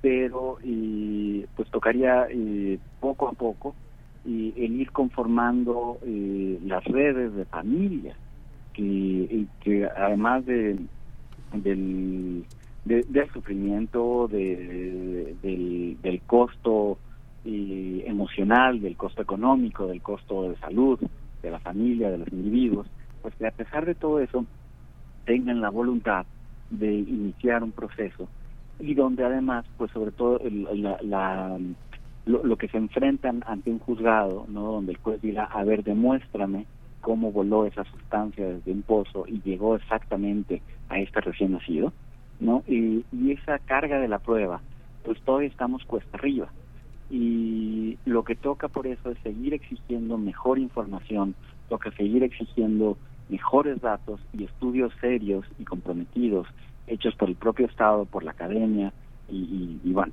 y, por todos los interesados que vayan acortando esta brecha. ¿no? Y este estudio lo hicimos también en colaboración, por supuesto, con el Centro Mexicano de Derecho Ambiental y, y, que desde ahí, pues bueno, eh, históricamente el, el, el Centro Mexicano de Derecho Ambiental, pues acompaña a comunidades en procesos de litigio estratégico, pero en este caso pues vemos que todavía hay, es, cuesta arriba, ¿no? Hay una hay un hay un largo camino y eh, para llegar a, a establecer estas responsabilidades, inclusive a nivel judicial, pero no hay que descartarse, ¿no? Estos estos hallazgos no son una anomalía, y en el sector, por el contrario, es la norma. Y estamos hablando justamente de cómo y cuestionar, cómo visibilizar estos impactos que son inherentes a los combustibles fósiles. Manuel, eh, ¿qué, qué, qué, dicen las, las comunidades? Eh, ¿Tuvieron ustedes acercamiento o noticia de que esta situación sea planteada tal vez en esos términos por parte de la comunidad, de que encuentren eh, esta relación, este cruce entre la cercanía de los pozos eh, con eh, un cruce con la probabilidad probabilidad de que pues estas mm, mm, pues este impacto en el desarrollo fetal tenga lugar en sus comunidades Normalmente la, el primer indicador que tienen las comunidades tiene que ver con las enfermedades respiratorias, no es lo más evidente. Y esto ocurre y porque el metano, las, fugas de metano que, ocurren en todos los pozos, es el metano es un precursor del ozono, del ozono que se queda eh, en la troposfera, que se queda en el aire que respiramos. Y este ozono troposférico y pues genera todo tipo de enfermedades respiratorias que son, como decía, pues primero las más las más fácilmente identificables por las comunidades, por la población. Y, pero a partir de ahí, pues la incidencia en otro tipo de enfermedades, en otro tipo de padecimientos, y pues son las que se van, se van acumulando y se van detectando. Y, e, en este caso, este estudio pues volteaba a ver inclusive a los recién nacidos, ¿no? decir, bueno, y a, aquellos bebés que, que aún ni siquiera habían nacido y ya habían sido afectados en su desarrollo para toda la vida por el sector de hidrocarburos. Entonces, eh, lo que vamos es como pues avanzando en esta en esta visión que nos permita compartir con las comunidades pues eh, pues el panorama de, de la causa y el efecto, ¿no? Y si bien el estudio pues no no no no se va sobre un pozo en particular y siguiendo una sustancia hasta hasta verla cómo entró, en ese sentido no establece la causalidad, sí establece la asociación, no de decir estadísticamente pues esto se, comprueba con un nivel de confiabilidad más del 95% y que nos permite y, acelerar estos hallazgos. Ahora, pasa algo también importante con este estudio. En este caso, y seleccionamos la provincia petrolera de Burgos, que es la segunda productora más importante de gas, eh, de, gas fósil en México, y en, esta provincia, pero la, la, principal provincia o las otras dos provincias más importantes, que es eh, la del sureste y la de Veracruz. Y las afectaciones que están ahí y son, y me atrevo a decir, son inclusive mayores. Y, y esto tiene que ver con los impactos acumulativos que tiene todas las perdón todas las instalaciones petroleras eh, de gas, petróleo, refinerías, petroquímicas y que están operando en la región. Y entonces ahí la prevalencia de enfermedades es aún mucho mayor. Y seleccionamos la provincia petrolera de Burgos que, y porque nos permitía identificar aquellas afectaciones que podían ser directamente ligadas a la extracción del mal llamado gas natural, ¿no? Porque en Burgos no hay no hay refinerías, no hay petroquímicas, no se extrae petróleo, se extrae solo eh, este gas fósil, ¿no? Entonces, eh, estas afectaciones las vemos y repetidas en, en todas las comunidades del país que, conviven con, la, con las instalaciones petroleras e incluso y acrecentadas, como, insisto, pues es el caso en Tabasco y en Veracruz, ¿no? Donde podemos encontrar muchas mayores afectaciones y, y los estudios y de salud y ambientales que tienen que ser ahí y que, que, se tienen que seguir impulsando para la zona, pues tienen que tomar en cuenta toda esta toda esta acumulación de infraestructura, ¿no? Y este el granito de arena que pone este estudio es a visibilizar exclusivamente el gas natural en una provincia donde es innegable la relación que guardan estas afectaciones con el gas, ¿no? Y pero insisto, pues toca eh, todavía acumular el resto de afectaciones del resto del sector. Sí. Hay una, hay una, hay un tema también que bueno, esta, esta parte de avanzar en este tipo de estudios, con qué eh, eh, efectos colaterales eh, se, se hermanaría eh, un estudio de este de manera potencial pero que también explica algunos otras, algunas otras afectaciones, no solo en Burgos, sino en otras partes del país, porque finalmente estos esfuerzos eh, eh, en su universalización, en su generalización, en su cientificidad, tocan otras aristas, ¿no? Tocan otras aristas que por falta de recursos o falta de interés o por cuestiones políticas no se habían abordado. ¿Cómo, cómo, cómo lo observas? ¿Cómo, cómo está esta, esta situación, Manuel, de, de poder pensar a partir de este punto de partida otras realidades? Pues y finalmente lo que nos lleva eh, este tipo de estudios, eh, pues y como bien mencionas, no es solo en, en la materia particular de, de, la salud y el desarrollo fetal, ¿no? Este, este es un, un, por así decir, un punto de vista, una dimensión de las afectaciones, pero eh, las afectaciones eh, que, que, conlleva el tener una civilización basada en un consumo energético eh, fuera de toda proporción, fuera de todo nivel sostenible, es lo que nos impulsa eh, como sociedad a seguir extrayendo hidrocarburos a cualquier costo, ¿no? Y, y pensar en transiciones energéticas que no buscan reducir el consumo, sino que buscan acrecentarlo, ¿no? Entonces, mientras y mientras mantenemos una un sistema económico basado en, en el consumo desmedido de combustibles fósiles, en el consumo desmedido de energía y además con la desigualdad en el consumo que esto implica. ¿no? Recordemos que el consumo de energía a nivel global, ¿no? en México y a nivel global, pues no es igual para toda la para toda la población. Son los deciles, eh, el, el porcentaje de la población más alto económicamente, el que consume más de la mitad de los recursos del planeta, el que el que tiene la, más de la mitad de las emisiones del planeta. Y mientras ese consumo se registra en una pequeña parte de la población, pues las afectaciones y vemos que, que repercuten en las comunidades que están aledañas a, las zonas de extracción, a estas zonas que parecerían ser zonas de sacrificio y, y a, a, quien, a, a cuyos pobladores pues jamás se les preguntó, jamás se les consultó, jamás se les avisó, ¿no? Y entonces pues el el tener eh, esta esta identificación de las afectaciones, como decía, ya no solo climáticas, sino también en materia de salud, en materia de ecosistemas, en materia de agua, pues es parte de lo que tenemos que ir cuestionando, ¿no? De todos estos pasivos ambientales, pasivos de salud, y, que como consumidores o como empresas petroleras no están y no están siendo y atendidos, sino que más bien se quedan ahí y, y, quienes pagamos estos costos, pues somos toda la población en general, ¿no? Y no así las empresas productoras, no así los consumidores. Sí. Eh, Manuel, eh, ¿qué, ¿qué, esperan que detone una investigación como esta en un municipio como el de Burgos? Eso por parte del municipio, de la comunidad, digamos, eh, que, que estaría presuntamente afectada y por parte de las autoridades, ¿cuál es el llamado a las autoridades eh, que eh, ustedes han tenido algún tipo de acercamiento? Eh, ¿Cómo es esa pues esa conversación si existe entre sociedad civil, entre ustedes y la, autoridad en estos temas? Y en numerosas ocasiones eh, tenemos oportunidad de presentarle nuestros hallazgos y estudios a, las autoridades ambientales. En este caso todavía no hemos tenido la oportunidad, aunque aunque no por ninguna razón particular, pero pero estamos en, espera de, poder compartir estos resultados de primera mano con las autoridades.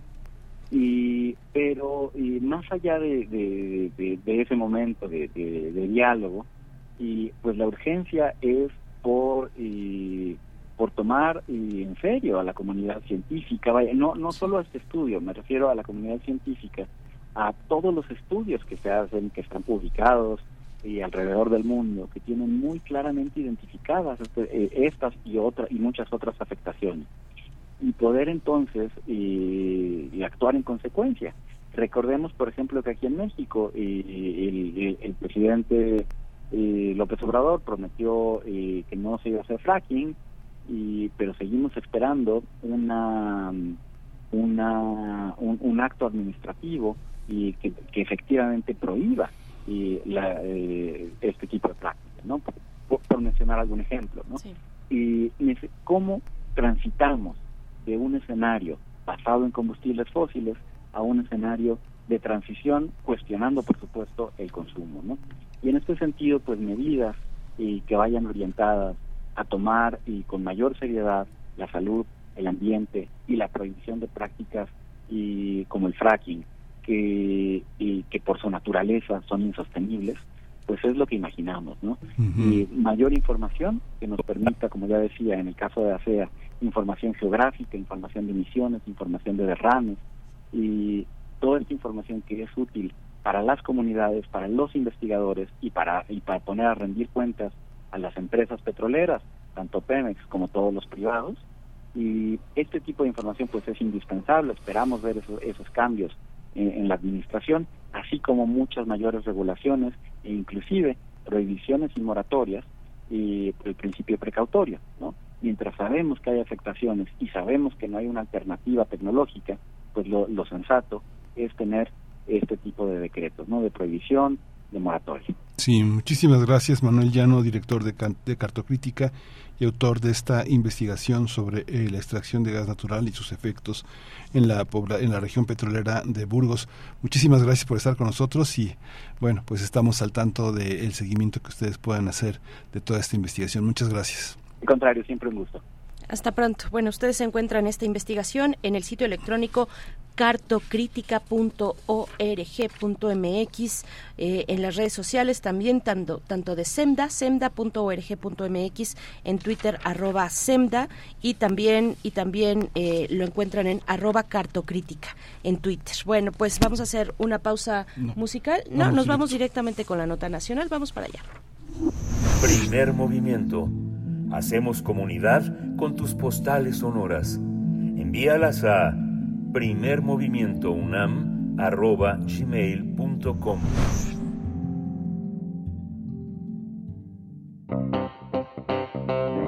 Nota Nacional Hace unos días se difundió un video que se obtuvo de las cámaras de seguridad de un centro comercial donde se ve a un grupo de militares privar de la vida a cinco civiles armados tras una persecución. En las imágenes se observa una camioneta negra ingresando a toda velocidad a una zona donde se impacta contra un muro hasta donde arribó una unidad del ejército mexicano con al menos 10 elementos. Uno de los militares retira de la camioneta un arma larga, mientras sus compañeros bajan a cinco hombres. Los desarman, los patean y golpean para colocarlos contra el muro.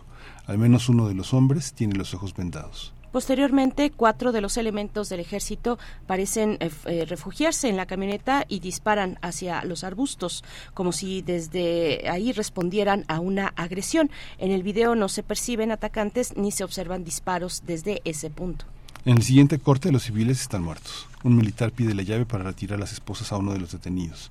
Otro, con una bolsa de plástico roja en la mano, coloca armas junto a los cuerpos. Bueno, por estos hechos, por estos hechos, un juez militar vinculó a proceso a 16 soldados detenidos por la Fiscalía General de Justicia Militar, quienes están relacionados con la eh, ejecución extrajudicial de cinco integrantes del cártel del noreste, acontecimiento ocurrido el 18 de mayo pasado en Nuevo Laredo, Tamaulipas.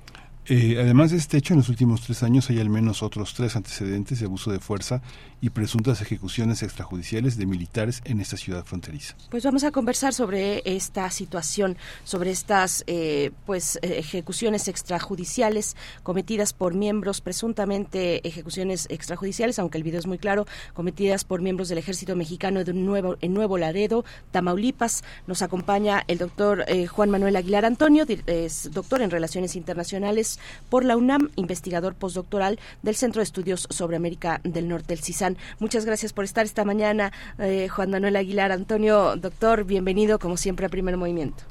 Hola, Berenice, hola Miguel Ángel, un placer estar con ustedes. Muchas gracias, eh, muchas gracias, doctor. ¿Cómo, cómo entender este, este acontecimiento?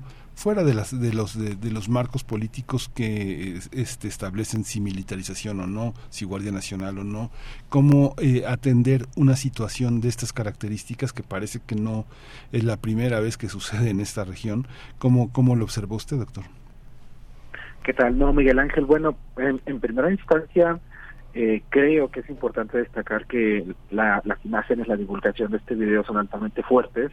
Son pruebas concretas en el marco del de, demérito de una institución eh, abocada a labores, por ejemplo, de seguridad pública y en la parte concreta de combate a la delincuencia organizada.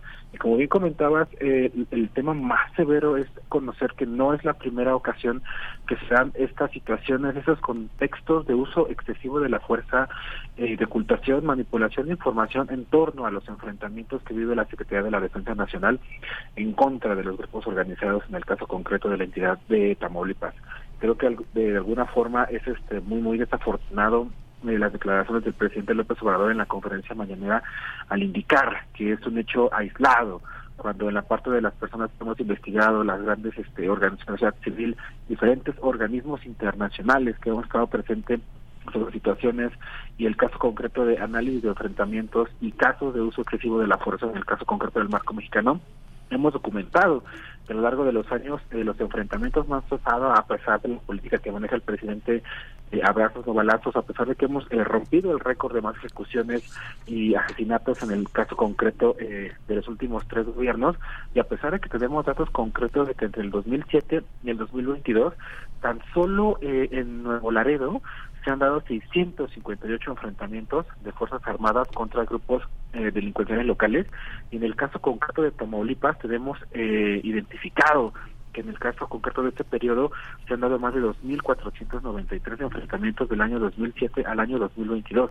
La condición que presenta la entidad es sumamente severa, es uno de los eh, enclaves con más violencia y que se vive la, la más de la forma cruenta la confrontación por la parte derivada de las consecuencias eh, de las grandes organizaciones delictivas en México y de alguna forma también ya hemos visto estas eh, condiciones vinculadas a que la Sedena realiza estos operativos en los cuales se cometen actos excesivos de la fuerza. De forma personal, yo este, analicé un caso en el año eh, 2021, en el cual precisamente también contra un convoy de la Tropa del Infierno, cinco vehículos Angan eh, realizaron eh, ejecuciones extrajudiciales en contra de, eh, bueno, estos grupos delincuenciales, pero también que vimos que hubo un intento por parte de la misma institución de ocultar realmente qué pasó dentro de la parte concreta de este enfrentamiento. Eh, hubo la parte de la difusión de un material por parte del periódico El Universal y lo más importante y trascendental es que la Sedena puso este en el ámbito concreto de información reservada todos los datos, todos los expedientes, toda la información vinculada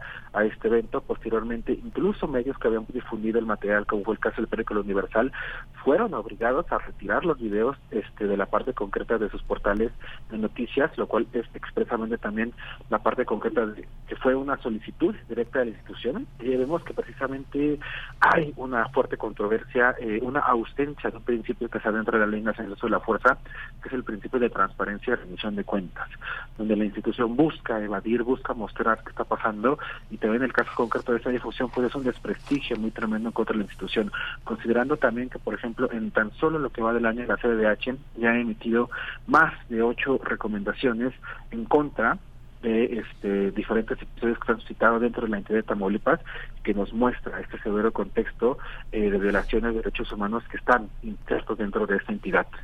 Sí, Doctor Juan, Juan Manuel Aguilar, eh, a mí me gustaría que, nos compartieras un poco más de aquel, de los hallazgos de, aquel momento del análisis de este caso de 2021 que nos comentas.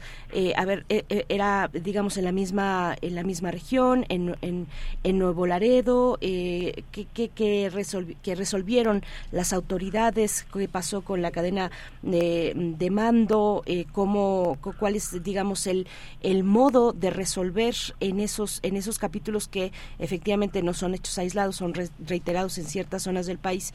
Eh, como, como en Nuevo Laredo, Nuevo Laredo eh, ¿qué pasa ahí con los militares que son, eh, que, que, son, en su caso, detenidos, que están siendo vinculados a un proceso?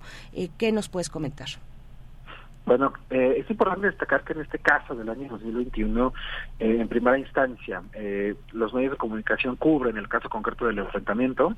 A primera condición, el discurso que maneja la Sedena y posteriormente las declaraciones vinculadas por parte de la institución es que se dio un enfrentamiento, fue un enfrentamiento en el cual hubo este uso de fuerza letal por parte de los, delincuentes, de los delincuentes. Esto justificaba también la parte del nivel 5 de uso de la fuerza por parte de las Fuerzas Armadas y que bueno, en el en el choque entre la parte de los grupos delincuenciales y la Secretaría de Defensa Nacional, pues supuestamente habían fallecido los 13 elementos de la tropa del infierno. El escándalo empieza a ser fuerte cuando se difunde este video precisamente en el Universal y donde se ve que el vehículo de la tropa del infierno había sido aislado, que es este contenido por la parte concreta de cinco vehículos salgan por parte de la Secretaría de la Defensa Nacional. En ese momento se rompe el principio de proporcionalidad, muy vinculado en lo que es el uso legítimo de la fuerza, y posteriormente eh, se puede observar cómo el convoy este, tira fuego en contra de esta unidad hasta que prácticamente eh, fallecen todas las personas que están dentro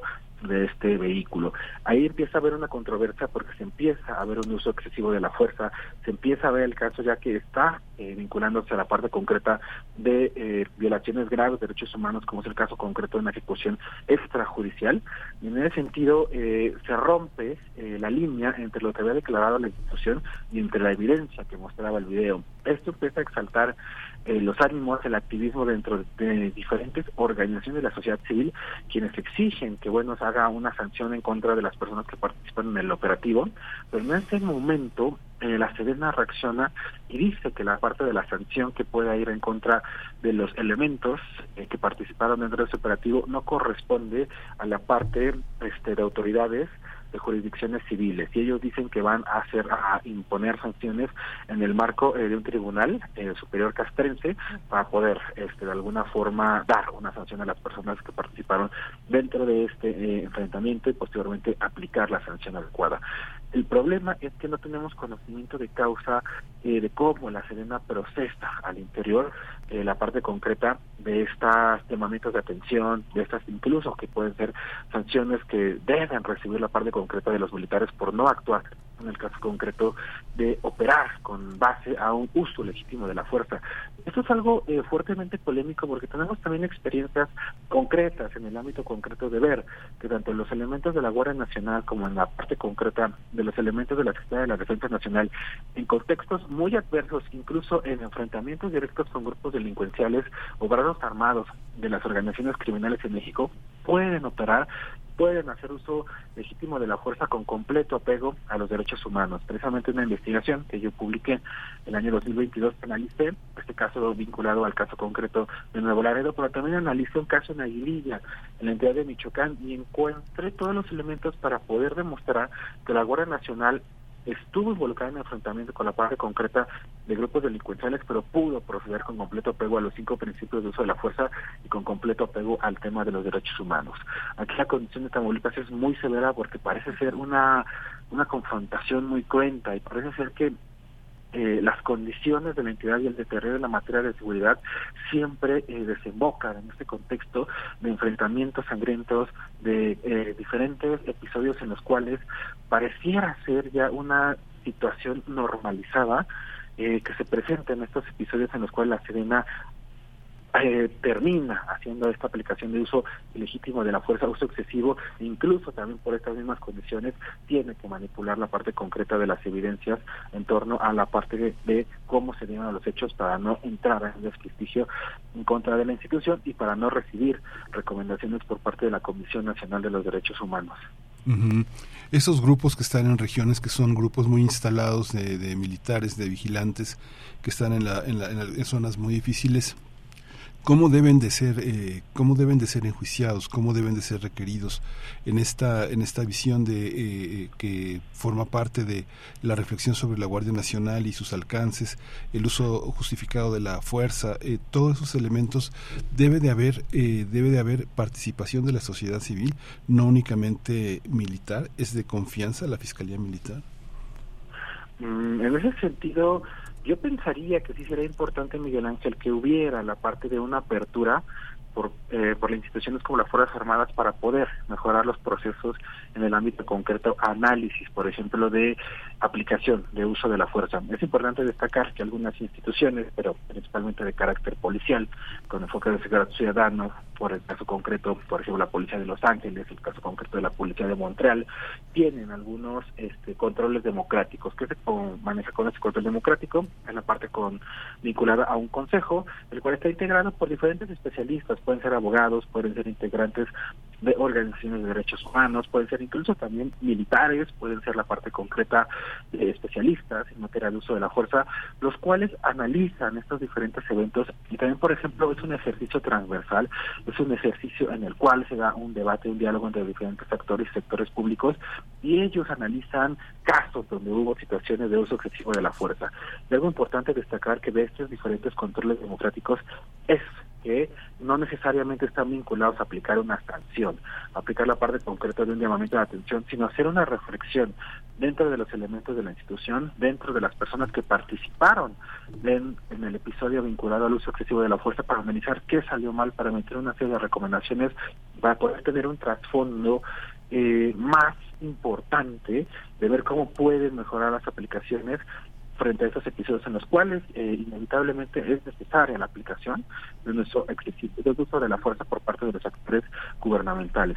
En ese sentido es importante ver eh, que la CDN es una institución un tanto recia a la parte, por ejemplo, de la transparencia, de la rendición de cuentas, a abrirse en el marco concreto para colaborar con autoridades e instituciones civiles, incluso en el marco de la colaboración eh, de lo que hemos visto con diferentes pequeños escándalos, episodios que han este, involucrado a las instituciones recientes, como fue el tema de Guacamayalí, como fue la controversia por la parte de la propiedad que adquirió el secretario de la Defensa Nacional por este reportaje de Mexicanos a la Corrupción, vemos que no hay una interrelación eh, tan directa en el ámbito, por ejemplo, de ir a, aclarar, por ejemplo, a compartir evidencia o, por ejemplo, a discutir directamente con los legisladores tanto de la Cámara de Senadores como de la Cámara de Diputados.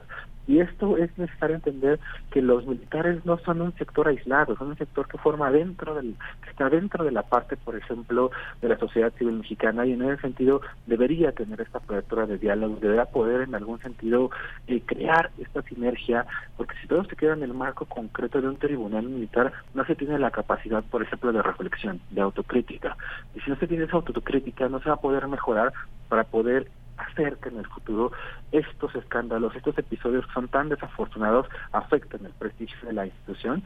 En ese sentido creo que sí hay muchas áreas de oportunidad de la CIMA para abrirse a la sociedad civil y para poder tener elementos de autocrítica que puedan mejorar su desempeño en cómo poder aplicar uso de la uso legítimo de la fuerza sin tener que caer en la en el desafortunado contexto de violaciones a los derechos humanos y manipulación de información. Eh, doctor Juan Manuel, dices, bueno, sí, por supuesto, no son un sector aislado los militares y tampoco son un sector monolítico pensaríamos o, o, cómo lo ves tú para el caso de actuaciones reiteradas como en Nuevo Laredo, donde además se cruzan tantos elementos que ponen en riesgo a muchas personas, como el, el elemento migrante, que en estos momentos la situación migrante en Nuevo Laredo está complicada por un tema fronterizo, por un tema de estas nuevas, eh, bueno, recientes visas de los Estados Unidos que tienen ahí varados a varios... Eh, eh, a varias personas migrantes. Por poner un ejemplo de del, del tipo, de los tipos de fenómenos que atraviesan un, un, lugar como, como Nuevo Laredo, como, como la frontera en ese punto. ¿Qué, ¿Qué, decir? ¿Qué decir de estos eventos reiterados en Nuevo Laredo? Pensamos entonces al ejército como un sector pues que no es monolítico y que tendríamos que observar quiénes están ahí, quiénes son los mandos, si bien nos, eh, sabemos la crítica se dirige a la falta de transparencia en las Fuerzas Armadas, lo que sí podemos saber es quiénes son los mandos o si estos mandos continúan después de eventos como estos, eh, si continúan en el cargo, si han sido removidos, a dónde han sido removidos o cesados, tal vez no sabemos cómo va el procedimiento, el proceso, si es que han sido procesados, pero sí otros elementos que nos podrían dar una idea de qué está pasando. Digo, no tendríamos que estar rascando y, y, y, pues eh, clamando por información, sino tendría que ser una información, dado que es de interés público y tiene consecuencias en, en la vida de las personas y de las comunidades, pues una, una información que esté disponible. ¿Cómo lo ves tú? Eh, en ese sentido es importante destacar eh, que, por ejemplo, algunas investigaciones de un colega eh, Andrés Estrada, que es periodista de Más Media que también anteriormente estaba en el Sol de México, él hizo un análisis vinculado a cuáles son las instituciones dentro de la actual administración gubernamental más rectas, por ejemplo, las solicitudes de transparencia y acceso a la información. En un primer momento yo pensaba eh, que iban a salir en primer lugar la parte de la Secretaría de Defensa Nacional o Secretaría de Marina, pero me sorprendió que en primer contexto, eh, un poco eh, sacando de la discusión, estaba la Presidencia de la República, pero posteriormente estaba la Secretaría de Defensa Nacional. Y precisamente creo que es importante mencionar que cuando alguien hace una solicitud de esta pequeña información, Berenice, si nosotros entráramos a la Plataforma Nacional de Transparencia y le pidiéramos directamente a la institución, deseamos conocer información vinculada a un enfrentamiento que se dio en esta fecha, con la parte de la Secretaría de la Defensa Nacional y elementos de la institución. Por ejemplo, saber si hubo la aplicación de sanciones, si hubo la parte de movilidad de los elementos que estuvieron dentro de la parte de este evento eh, es muy difícil que podamos acceder realmente a ella. La parte de la Secretaría de la Defensa Nacional, una gran cantidad de las veces que responde estas solicitudes de información, siempre se justifica con que son temas de información clasificada, reservada, información que compete a la seguridad nacional. No necesariamente podríamos decir que este tipo de respuesta es del todo acertada. En el caso concreto de la sociedad civil mexicana, en el caso eh, concreto de un ciudadano, tendría la capacidad del derecho de saber qué aconteció en un evento de esas características en el ámbito concreto cuando hubo una violación de derechos humanos y un episodio de uso excesivo de la fuerza. Algo que también es controversial es que la misma Ley Nacional de Transparencia e Información indica que no van a ser objeto de eh, delimitación de información clasificada o reservada aquellos episodios que estén vinculados a la parte concreta de eventos que los que se hayan involucrado se hayan violado derechos humanos de la población civil. Entonces ahí vemos que sí hay unas eh, reticencias también, por ejemplo, yo pensaría que el empoderamiento de las Fuerzas Armadas vinculado a este fenómeno de militarismo, extensión de facultades que ha vivido la institución y que se han vuelto parte de la administración gubernamental del presidente López Obrador hace que ellos puedan proceder en ese sentido y sean un tanto racios o de alguna forma limiten o acoten el acceso a la información. Y es algo que de alguna forma nos pone en un foco muy rojo al caso concreto eh, de Tamaulipas, porque es un estado en el cual se vive una situación eh, de violencia crónica, por ejemplo, muy semejante a lo que pasa en Michoacán. Es una entidad que pasa en los años, que van avanzando en las dinámicas de violencia, no cesan, eh, son crónicas, se van recrudeciendo, podemos entender también que eso está vinculado a la presencia del carto del Golfo, a este brazo armado, que es la tropa del infierno, que está identificado como uno de los más violentos y más brutales en el ámbito eh, de los grupos delincuenciales dentro de México y que si bien tenemos el foco siempre puesto en Nuevo Laredo por la cantidad de enfrentamientos que siempre se suscitan, podemos decir que todos los municipios fronterizos de Tamaulipas presentan severos problemas, el municipio de Guerrero, el municipio de Mier, Miguel Alemán, eh, Camargo, la parte de Gustavo Díaz Ordaz, Reynosa y la parte de Río Bravo y el tema este, de Matamoros son municipios que presentan severas este, dinámicas de violencia y situaciones muy, muy eh, semejantes a las que han acontecido. de forma concreta en fechas recientes vinculadas a este contexto de violencia. Sí. pues muchísimas gracias, muchísimas gracias por toda esta, por toda esta visión, eh, doctor Juan Manuel Aguilar Antonio, director, doctor en Relaciones Internacionales por una investigador del CISAN, eh, pues tendremos que seguir adelante con todas estas reflexiones. Muchas gracias por su disposición siempre para estar con nosotros. Muchas gracias.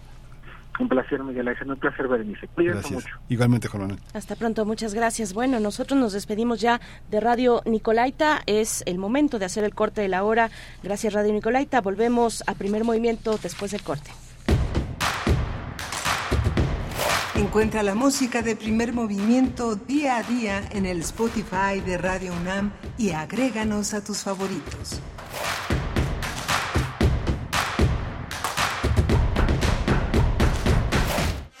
6.434 voces distintas. 12.309 canciones.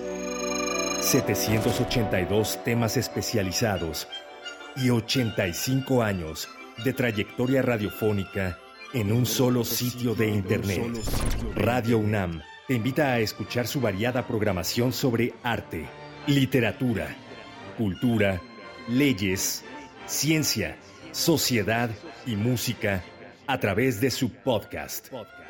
Entra a www.radio.unam.mx, ve a la pestaña de podcast y encuentra más de 150 series distintas.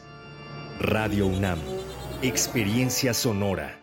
Hablan Tania Arios y Carla Ayala, secretarias generales del PRI Ciudad de México y la Red de Jóvenes. Movimiento Ciudadano demuestra que es empleado de morir. No les bastó con llevar a Andrés Manuel al poder, siguen trabajando para él. No vamos a permitir que sigan engañando a la gente. Movimiento Ciudadano ni es movimiento ni es ciudadano. Por ello, hacemos un llamado a la sociedad civil a sumarse al trabajo de la coalición y a construir juntos el México que soñamos. El único tiempo que vale en la música es el ahora. No existen los siglos pasados ni los pensamientos de antaño. La música es un fenómeno del momento. La Orquesta Filarmónica de la UNAM te invita al programa 8 de su segunda temporada 2023 en el que presentará concierto para oboe de Richard Strauss con la participación de Rafael Monge en el oboe, la Sinfonía 3 Heroica de Ludwig van Beethoven y el estreno mundial de la Antiheroica de Rodrigo Valdés Hermoso. Director titular Silván Gazanzó. Sábado 17 de junio a las 20 horas y domingo 18 de junio a las 12 horas en la sala Nezahualcóyotl del Centro Cultural Universitario. OFUNAM, segunda temporada 2023. Nomás una probadita para agarrar felicidad. Total, ¿qué puede pasar? Puede pasar mucho. El fentanilo te engancha desde la primera vez. Esclaviza tu mente y tu cuerpo. No destruyas tu vida. El fentanilo mata. No te arriesgues. No vale la pena. Si necesitas ayuda, llama a la línea de la vida 800-911-2000. Secretaría de Gobernación. Gobierno de México. Mara Gracia es una madre reducida a la mendicidad que se lamenta constantemente de que no recibe noticias de sus dos hijos que emigraron a América. Tiene otro hijo que insiste en cuidarla, pero ella lo repudia con obstinación. Nadie en el pueblo comprende la razón de este rechazo. Quisiera saber qué le he hecho a mi madre para que tenga que avergonzarme así delante de todo el pueblo.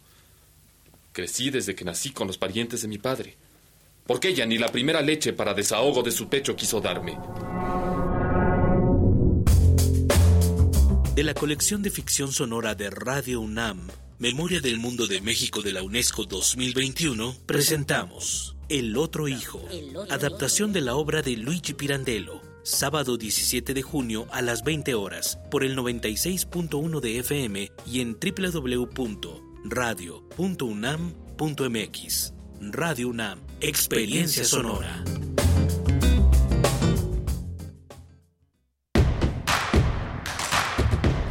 Encuentra la música de primer movimiento día a día en el Spotify de Radio UNAM y agréganos a tus favoritos.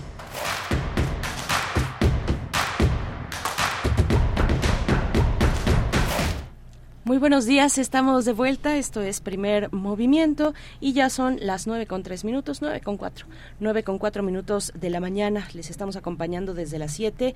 Eh, en este martes 13 de junio estamos en vivo por el 96.1 de la frecuencia modulada y el 860 de amplitud modulada. Bueno, con todos estos temas importantes y lo que viene también. Quédense, quédense hasta las 10. Estaremos con ustedes. Rodrigo Aguilar se encuentra en la producción ejecutiva del otro lado del cristal. Está el señor Andrés Ramírez frente a la consola en los controles técnicos técnicos y Violeta Berber también en la asistencia de producción, Miguel Ángel Quemain aquí en la conducción. hola, hola Berenice, buenos días a todos. hemos tenido una, una serie de temas muy, muy interesantes, desde el tema que Federico Navarrete planteó sobre el miedo, el odio y la ignorancia en los baños públicos, hasta la llegada de Eduardo Terrazas, un arquitecto muy, muy notable, muy importante, eh, que recorre prácticamente más de 50 años de, trabajo eh, y que llegan a Bellas Artes para poder observar cómo las imágenes poco a poco van formando parte de nuestro patrimonio y cómo otras se diluyen en el olvido y en la indiferencia y yo no sé si con justicia o no, pero cómo se diluyen, cómo se apartan de, de nosotros y está este tema que pone pone eh, pone de evidencia las fibras más sensibles de una sociedad en la que conviven eh, una una parte compasiva con una parte muy autoritaria, con una parte muy conservadora y con una parte también muy crítica que son este este tipo de violencia que ha tenido lugar en el norte del país de una manera muy muy este muy muy permanente, ¿no? Así es, así es. Y bueno, sobre este reporte, este reporte, esta investigación que realiza Cartocrítica junto con SEMDA, nos preguntaban por acá algunos elementos. Pues es un reporte eh, más o menos, más o menos amplio, es un reporte amplio, pues eh, con varios elementos que hay que destacar. Pero mm, preguntaban, por ejemplo, cuántos casos concretos de afectados se conocen, eh, dice R. Guillermo. Mira, em, para no dejar volando ese dato, eh, los datos disponibles abarcan del año 2008 al 2021. Eh, en ese lapso, en, ese, en esa temporalidad, por ejemplo, malformaciones congénitas del sistema nervioso, número de caso 89 Mm, malformaciones congénitas en ojos, oído, cara y cuellos, 115. Malformaciones congénitas del sistema circulatorio, 30. Eh, bueno, en fin, hay una larga lista. malformaciones, tal vez el, número más alto es de las malformaciones y deformidad, deformidades congénitas del sistema osteomuscular, 376. Eh, en fin, hay es, es, es, interesante acercarse con más detalle para tener esos elementos precisamente que, que de, de, pronto pues en, en, radio y con el tiempo muy limitado que tenemos no no podemos eh, ahondar en cada uno de estos de estos puntos de estos elementos pero bueno siempre está la posibilidad de que se acerquen al documento como tal y que puedan revisarlo eh, revisarlo con mayor detenimiento. Gracias R. Guillermo por estas por estas puntualizaciones. Y nosotros tendremos la poesía necesaria pasando otros temas poesía necesaria y en la mesa del día hablaremos pues de el gran tema de la semana y desde la semana pasada el proceso de selección de las personas que quieren ser candidatos que son aspirantes eh, presidenciales eh, de Morena. Vamos a conversar con la doctora Carolina Gilas, profesora de la Facultad de Ciencias Políticas y Sociales de la UNAM, integrante de la red de politólogas. Va a estar con nosotros en la mesa del día para hablar de sus apreciaciones, su lectura sobre este proceso de selección. Sí, muy, muy, muy interesante, muy importante este tema y vamos a cerrar con Cabaret Burlesque en la UNAM. Gisela Martínez, eh, Lucy Fonbambo, eh, es actriz, intérprete de cabaret y pionera del neoburlesque en México. Un trabajo que ella ha desarrollado por su cuenta desde hace muchos años, eh, ha sido pionera en ese terreno, un, trabajo sintomático, un trabajo sintomático que pone de relieve unas cosas que, unas, unas maneras de, de identificarse para agradarle a otros, ¿no? Esta tradición del burlesque, del striptease, de, y, y que llegó hasta en, las últimas consecuencias hasta el pole dance, que han sido prácticas que este, pues ponen de manifiesto una manera de relacionarse entre los sexos que tiene que ver con, con estereotipos, con formas también este, violentas, eróticas. Bueno, ya nos dirá ella cómo, cómo, lo, cómo lo concibe. Es interesante la propuesta. Así es, es interesante. Sí, hay que, hay que, hay que, pues compartirlo, hay que eh, dialogar al respecto. Yo recuerdo de un Em, uno de los últimos eh, shows de burlesque en el Teatro Bar El Vicio, ah. que yo creo que estaba pues alineado en otras en, en otros, en otros eh, términos, en otros términos, incluso a veces términos lésbicos, lo cual es pues difícil de encontrar en el panorama del burlesque. Pero bueno, ya lo hablaremos, ya lo hablaremos al final de esta hora porque toca el momento de la poesía necesaria. Vamos.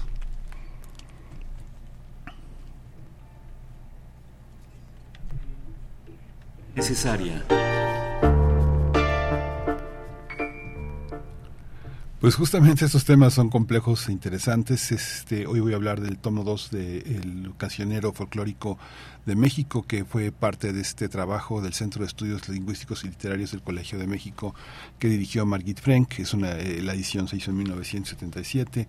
Es un trabajo muy importante porque también pone de manifiesto las posibilidades folclóricas y poéticas de otras tradiciones, la alemana, la inglesa, la francesa, y cómo hay una colectividad que se apropia de una manera de amar.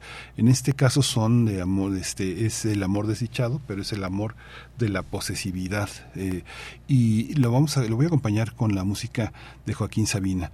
Es, es, importante decir que son textos que fundamentalmente tienen sus fuentes en el siglo XX, son textos poéticos de carácter no narrativo, que se cantan en toda parte, en todas partes del país, reflejan muchas tradiciones y muchas visiones que para muchas personas, incluido, incluido yo, este, pueden ser incómodas porque tienen que ver con una manera en la que se concibe el amor, la violencia, una, una forma de heterosexualidad muy normada, muy autoritaria, muy excluyente, y hay una, hay una, este, pues son textos poéticos folclóricos que vienen de una tradición colectiva, dentro de un modo de hacer poesía que es practicado y conocido por una comunidad a lo largo de un tiempo más o menos extenso, como podemos tener esta, esto que hemos llamado el, patriarcado, en el que está también medido en moldes métricos temas, motivos, fórmulas que son fijas, un modo de organizar y de expresar la materia poética.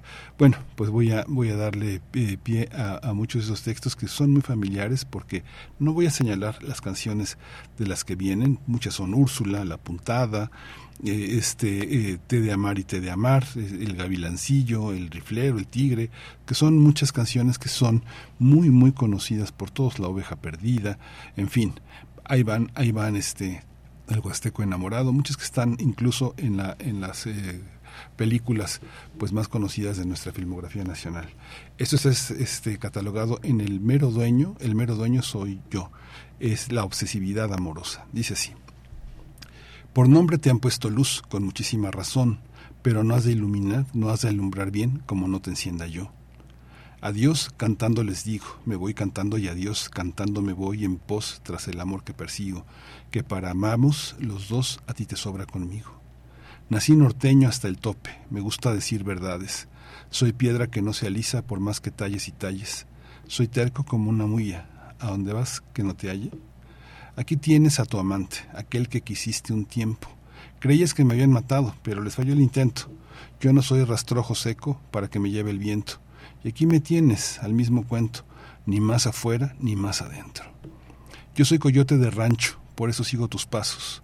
Me recuadra el zafarrancho para tupirle a los plomazos y en la noche te echo el gancho para estrecharte en mis brazos. Úrsula, yo soy su gallo y su gavilán pollero. Yo me he de llevar la polla y aunque le rechine el cuero. Ten en cuenta, bien de mi alma, que hay un dicho muy certero.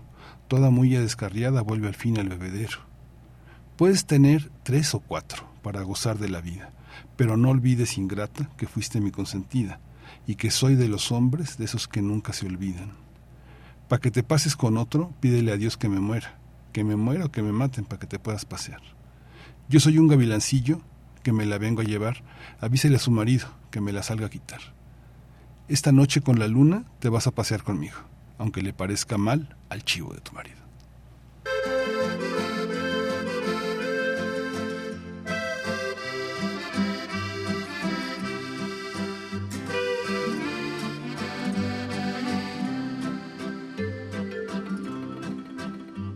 Fue en un pueblo con mar una noche después de un concierto.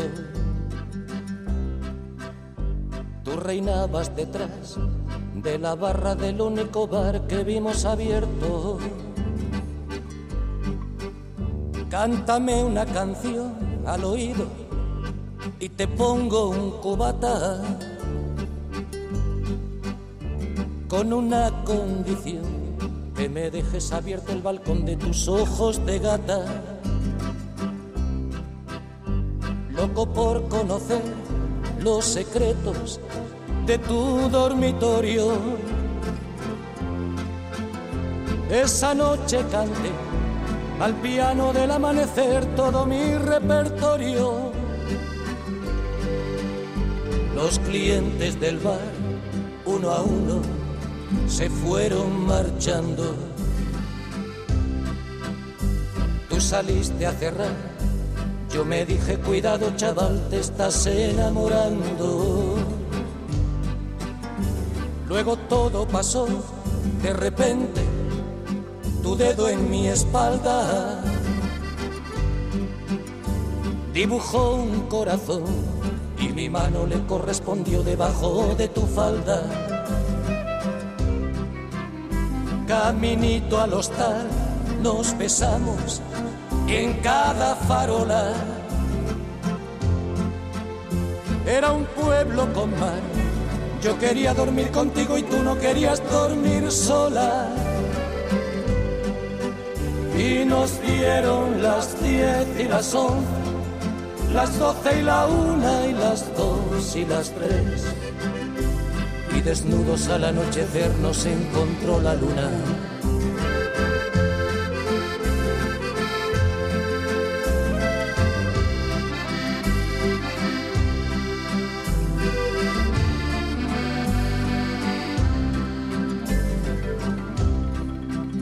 Nos dijimos adiós, ojalá que volvamos a vernos. El verano acabó, el otoño duró lo que tarda en llegar el invierno. Y a tu pueblo el azar, otra vez, el verano siguiente, me llevó y al final del concierto me puse a buscar tu cara entre la gente. Y no hallé quien de ti me dijera ni media palabra. Parecía como si me quisiera gastar el destino una broma macabra. No había nadie detrás de la barra del otro verano. Y en lugar de tu bar, me encontré una sucursal del Banco Hispanoamericano. Tu memoria vengué a pedradas contra los cristales. Sé que no lo soñé, protestaba mientras me esposaban los municipales. En mi declaración alegué que llevaba tres copas y empecé esta canción en el cuarto donde aquella vez te quitaba la ropa. Y nos dieron las diez y las once, las doce y la una y las dos y las tres. Y desnudos al anochecer nos encontró la luna. Y nos dieron las diez y las once, las doce y la una y las dos y las tres. Desnudos al anochecer nos encontró la luna.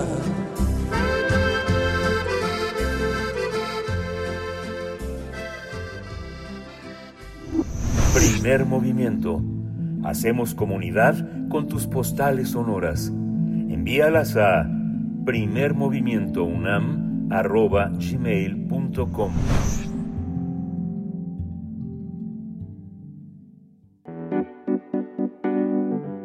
La mesa del día.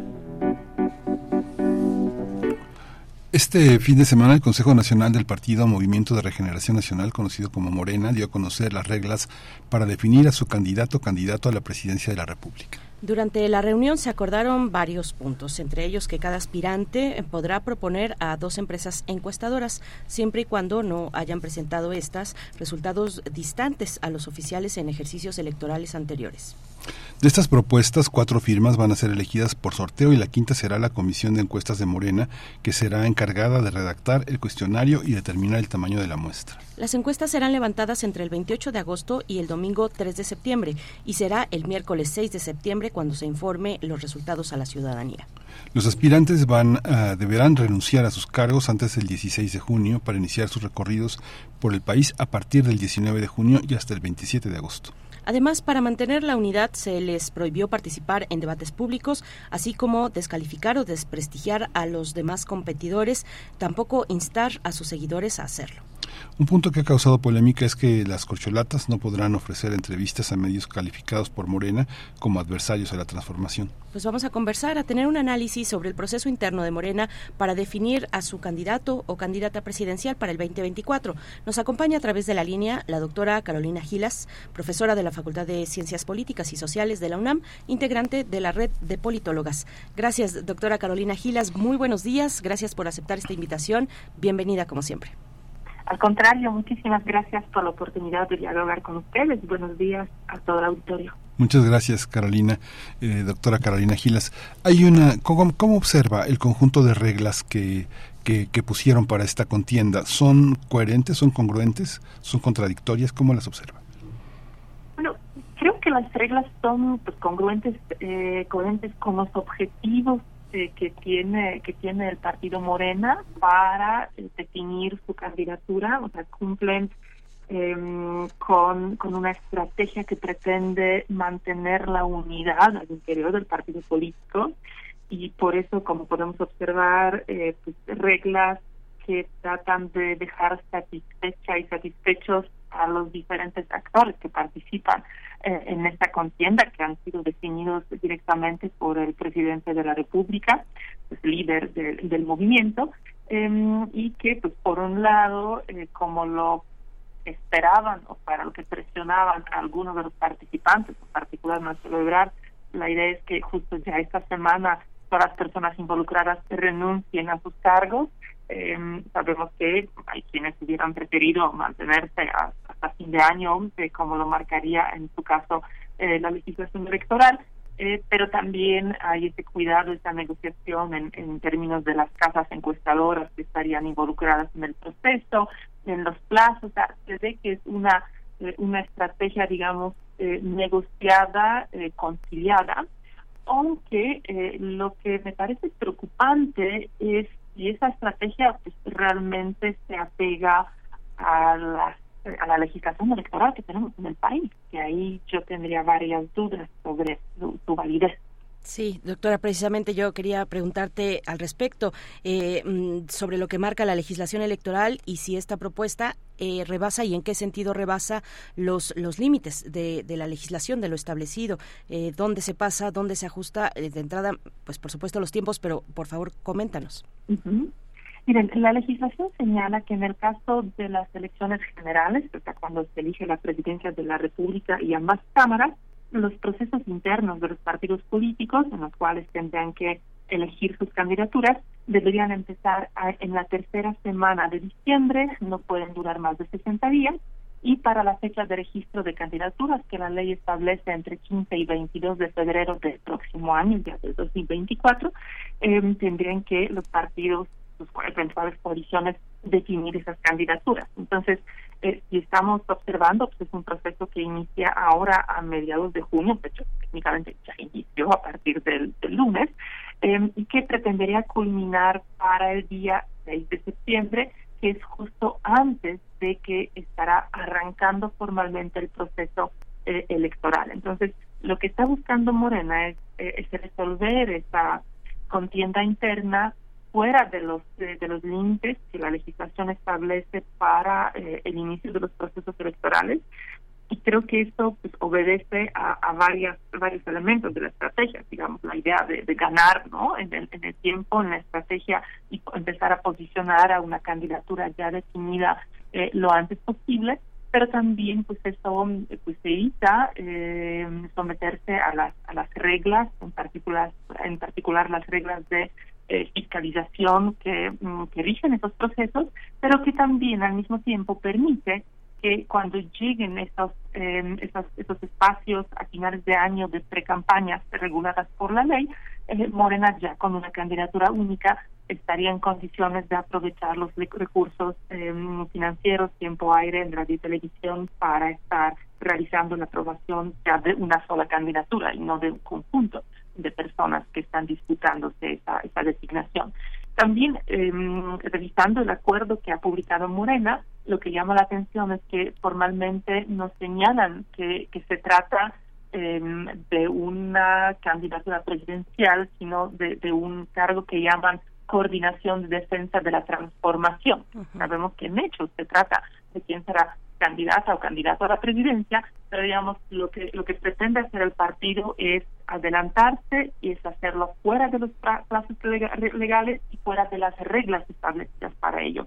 Em, ya sabemos que otro partido político, Movimiento Ciudadano, ha presentado una impugnación en contra de este acuerdo ante el Tribunal Electoral pues habrá que ver cómo, qué, lectura le va a dar el Tribunal Electoral a esta estrategia y la, si la va a validar o no. Sí, tu micrófono. Un partido como un partido como Morena, Carolina, ¿cómo se puede se puede percibir en términos de una identidad orgánica, no sé, yo recordaba eh, viejos amigos que estaban, habían estado en el, en el PC y luego ya en el PSUM, ¿no? Y seguían conservando su idea de identidad del viejo PC y luego llegó el PRD y llegaron otro tipo de organizaciones de izquierda con las cuales mantenían una, una serie de identidad. Al final como ciertas masas de militantes, de activismos que derivaron hacia distintos territorios ecológicos, feministas, eh, de, de, de, militancia sindical, obrera, todo este, todo este mosaico de disidencias y de activismos ¿Cómo lo observa en Morena? ¿Existe, es, es, un imaginario o en realidad es una identidad orgánica en el que sus contendientes son unos más que otros de Morena? ¿Se puede pensar de esa manera o es, o es una, una forma que el imaginario coloca a este partido? Pues definitivamente hay de los unos y de los otros. Lo que suele pasar a los partidos eh, pues, que se vuelven partidos grandes, importantes y que logran eh, pues este nivel de, penetración digamos territorial pero también eh, que están en esa ola ascendente en términos de la de la consecución del poder en diferentes niveles eh, porque por un lado hay cierto podríamos decir núcleo duro que son las personas que han estado acompañando a la figura de Andrés Manuel López Obrador durante ya varias décadas en, algunos casos en, en, el paso que él mismo tuvo, ¿no? Por diferentes fuerzas políticas, em, pero que pero que están, digamos, eh, concentrados alrededor de esa figura de liderazgo. Pero también lo que hemos estado observando en los últimos años, eh, un poco a partir de 2015, pero de manera ya muy pronunciada, justo en el contexto de 2018, mm, es que Morena empezó a abrirse y también empezó a haber un mayor interés de personas pues, que antes pertenecían a otros partidos, movimientos en sumarse. Eso suele ocurrir cuando un partido se vuelve tan fuerte, cuando un partido empieza a ganar espacios cuando se convierte en una de las vías de acceso pues más efectivas para ganar espacios en el poder. Entonces, creo que definitivamente hay poco de los unos y de los otros. Em, que, que, que, insisto sería algo algo bastante natural en esta evolución partidista pero que también, por supuesto, implica que hay diferentes perspectivas, visiones, de repente eh, personas con, em, con diferentes posturas al interior del propio partido político, pero por el momento el liderazgo del presidente, mm, que aunque formalmente ya no tiene ningún cargo en el partido, pues sigue siendo muy fuerte, sigue controlando eh, a Morena, y pues eso hace que todas esas personas, digamos, se aglutinan y no cuestionan ese liderazgo. Y me parece que mientras eh, exista ese liderazgo del presidente Andrés Manuel, Manuel López Obrador, eh, Morena va a seguir siendo un partido bastante cohesionado, al menos hacia, hacia afuera.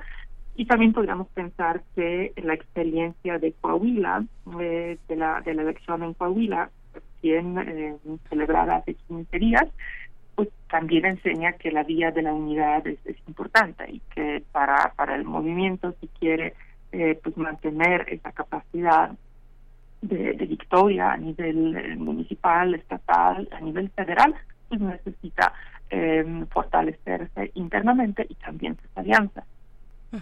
Doctora, este proceso, eh, ¿qué, ¿qué, favorece? ¿Favorece que el presidente eh, pues ponga eh, y anteponga eh, su interés sobre respecto a quién es su candidato o candidata favorito, favorita, o se, se impone, digamos, la necesidad de dar viabilidad estructural y política a este partido? Creo que creo que está haciendo ambas cosas no porque eh, pues una un, pleito interno una ruptura pues definitivamente nunca ayuda a los partidos políticos especialmente cuando se aproximan los procesos eh, de competencia electoral. Lo hemos podido ver eh, desde perspectiva histórica en varios casos a lo largo de las últimas las dos décadas y media. Entonces, por un lado, es, esa necesidad estratégica, pero también, por otro lado, creo que el presidente está buscando eh, un mecanismo pues, que le permite garantizar la unidad, pero también que le permita incidir en la destinación de la persona que, a sus ojos, va a ser la mejor candidatura. Creo que, en particular, la mejor candidatura, entendiéndose quién de esas personas, que son cuatro integrantes de Morena y por el momento dos eh, representantes de los partidos que, que, en los últimos años han estado sosteniendo la coalición con Morena, que son CPI y el Partido Verde, eh, una persona que, que diera como mayores garantías de dar continuidad al proyecto que ha encabezado el presidente López Obrador, la, la llamada, la llamada cuarta transformación. Creo que está buscando ambas cosas, buscando eh, un buen heredero, una buena heredera, y también eh, posicionar a su partido en, la, en la contienda donde se sabe que la presidencia es fundamental, pero no es lo único. O sea, lo que Morena necesita para poder continuar eh, con los cambios que ha estado buscando implementar que en varios temas en, el último mm, periodo, en la última legislatura no ha podido avanzar, es también el control del Congreso y, por supuesto, eh, mantener la cobertura que tiene a nivel estatal. Cuando hay este Carolina, cuando hay una una este una una, visión tan eh, quirúrgica de la de la política nacional operada por las ideas del presidente de la República como el líder moral desde 2006 de todo un movimiento que ha sido muy importante cuando uno uno ve esa esa visión de, de, limpiar, la idea de limpiar, que es una idea muy polémica, ¿no? La idea de la corrupción como un cáncer, la idea de la desigualdad y de, y de, la, y de la voracidad de algunos empresarios beneficiados, empresarios instantáneos que no han abonado, que no han trabajado desde el origen sus fortunas, sino que las han tenido como parte de la corrupción, eh, el abonamiento de ciertos medios como comparsas de, una, de un medio, todos estos elementos que son eh, radicales frente a una idea de continuidad que el PRI mantuvo como en un juego de ajedrez, eh, de una, un baile muy diplomático entre unas administraciones y otras, ¿cómo observar esto desde la oposición. Cuando yo escucho a muchos odiadores de la, de la cuarta transformación, de la visión, los insultos permanentes hacia el presidente, me da la impresión de que eh, son personas que quieren que vuelva a lo anterior aunque cuando uno les pregunta a esos odiadores, dicen, no, no, no, no quiero que vuelva a lo anterior, pero se comportan así. ¿Cómo entender este paradigma de, de, estratégico frente a lo que la oposición, la oposición ofrece como alternativa? Si es que esa alternativa, ese, esa manera de, de posicionarse tan radicalmente frente a López Obrador como figura política, doctora. Miren, yo, estoy de todo de acuerdo con, con, esa, con ese panorama que acabas de pintar, que me parece que eh, más allá del discurso político, eh, pues los indicadores no nos están mostrando que en el país estemos enfrentando un descenso en los niveles de, la corrupción. Eso, se dio al mero inicio del sexenio que pareciera ser como un bono de confianza al, futuro eh, político del presidente, pero que en este momento definitivamente no es así. Entonces ahí tendría yo mis reservas. Y también creo que eh, estamos cayendo desde hace tiempo en, una lógica en la que a, cualquier persona que critica la gestión actual se le acusa de querer el regreso de lo anterior o de no haber eh, criticado lo suficientemente a las a las gestiones anteriores. Yo creo que no es por ahí, creo que el rol eh, de la academia y de los medios es estar criticando a quien llegue y cuando llegue. creo que nuestro rol es en ese sentido compartido. eh, de estar eh, supervisando, observando y señalando cuando las decisiones gubernamentales no son las idóneas em, y cuando hay sospechas de lo que puede estar detrás de estas, de estas decisiones. Pero habiendo dicho eso, me parece que en efecto hay un error muy importante, una deficiencia muy importante por parte em, de los partidos que se asumen oposición a la gestión del presidente Andrés Manuel López Obrador, porque en efecto se centran en su agenda, en la crítica hacia su gestión, su persona, lo que es en cierto sentido entendible, pero me parece que hasta el momento no han logrado justo ofrecer alguna otra alternativa, es decir, eh, lo que nos hacen saber como ciudadanía es que están en desacuerdo con las políticas públicas de Morena o con las decisiones que está tomando Morena, pero eh, y, que, por eso consideran que son una alternativa frente a Morena que ya no quieren que sigan el poder, pero no nos dicen realmente para qué quieren llegar al poder, es decir, qué visión del país tienen, qué visión de la sociedad mexicana tienen, por qué las personas tendrían que confiar en ellos o compartir esa visión, alguna visión, ¿no? Que, que nos tendrían que estar ofreciendo. Me parece que eh, como estrategia electoral la, la, pura crítica es bastante ineficiente em, y que pues mientras eh, los partidos opositorios pues en lo individual o de manera conjunta no logren articular alguna alguna propuesta pues atractiva para para la ciudadanía mm, creo que pues no van a no van a lograr una, una mejora en sus resultados electorales Doctora, bueno, eh, siguiendo con las cuestiones problemáticas, eh, una de ellas es la fiscalización, que ya mencionabas al inicio. Eh, el acuerdo establece que las personas aspirantes a este proceso en Morena y sus aliados no emplearán recursos públicos o empresariales. da una lista de, de, de, lo que no tienen que en lo que no tienen que incurrir estas personas aspirantes. ¿De dónde entonces? Uno se pregunta, ¿de dónde entonces van a llevar a cabo eh, estos eventos que eh, pues son varios días, a partir del 19 de junio y hasta el 27 de agosto? A ver si no estoy equivocándome en las fechas, creo que no. Eh, pero son varios, varios días, varias semanas donde tendrían que llevar a cabo eventos, mítines, una gira. Dijo por ahí Mario Delgado, pues no, no es tan caro, ¿no? Decía él. Son varios, varios días de una actividad intensa que ya está a la puerta. ¿Qué tendría que decir la autoridad electoral respecto? ¿qué, ¿Qué te parece a ti esta, esta cláusula, este punto mm, donde que, que, tiene que ver con los recursos empleados para esta pues pre pre campaña o no sé cómo cómo llamarla, eh, ¿cómo lo ves? Bueno, en realidad lo que dice en ese en ese aspecto del acuerdo, pues es simplemente que tienen que cumplir la Constitución y la ley. Eso no es nada, nuevo.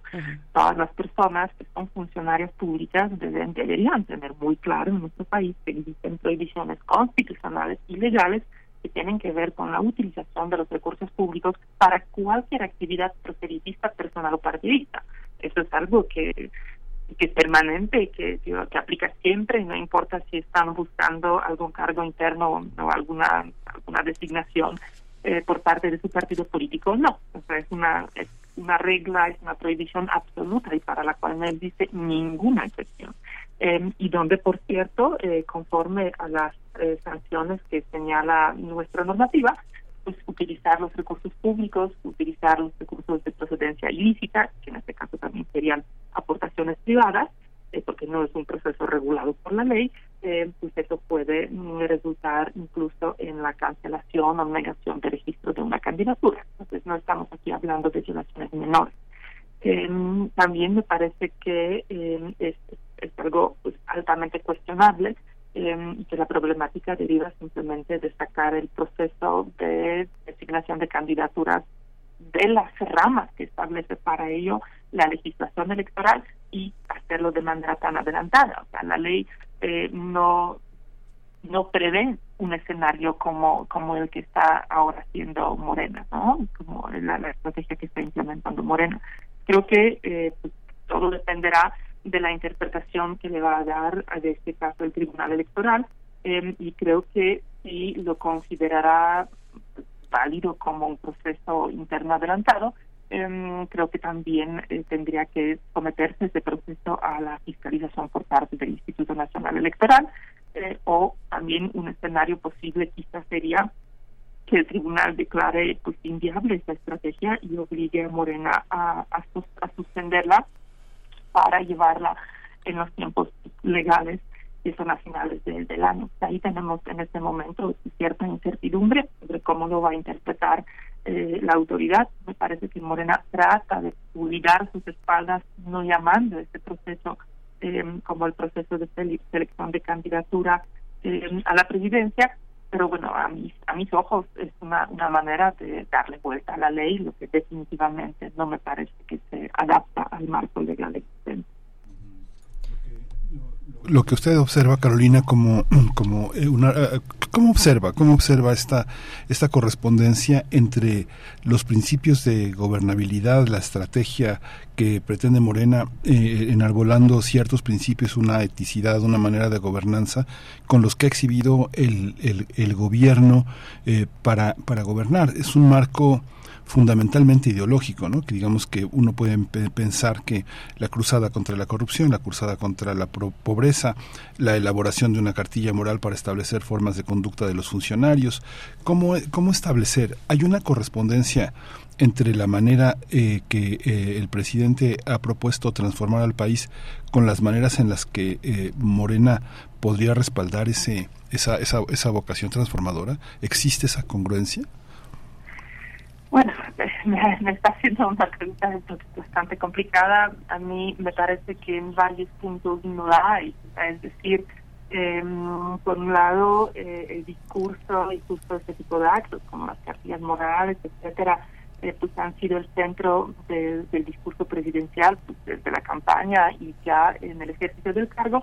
Sin embargo, insisto que cuando observamos los indicadores eh, y cuando eh, los medios eh, de comunicación por, u organizaciones de sociedad civil denuncian casos de aparente corrupción, pues estos no suelen ser tomados muy en serio por, por el titular del Ejecutivo y aparentemente no, no estamos observando que, que llegara a tomar cartas en el asunto. ¿no? Entonces, parece ser un poco la estrategia de eh, de, utilizarla como, como parte del discurso político legitimador por un lado, en contra de adversarios políticos por, por otro lado.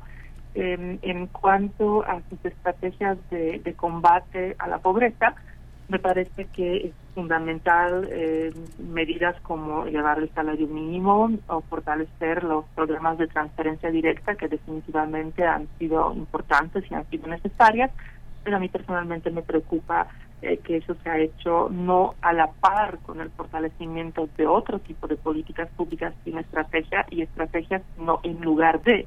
Em, o sea, actualmente el gobierno mexicano ha apostado exclusivamente por proyectos de, em, de transferencias directas, que, insisto, no es que sean un mal en sí mismo, eh, sin embargo, no suelen tener una capacidad transformadora de las condiciones socioeconómicas de las personas a mediano y largo plazo y en ese sentido alivian o, o un momento, una necesidad que, está presente en un momento dado, pero no transforman las relaciones eh, de poder, las relaciones socioeconómicas a mediano y largo plazo y eso en particular me, preocupa bastante. Eh, así que pues creo que todo o muchas de esas, de esas valoraciones, pues por supuesto, eh, dependerán de cuáles van a ser nuestros parámetros o que consideremos una política pública eficaz. Em, desde, desde mi punto de vista, eh, hay muchas cosas que podrían o deberían haberse hecho de una mejor manera.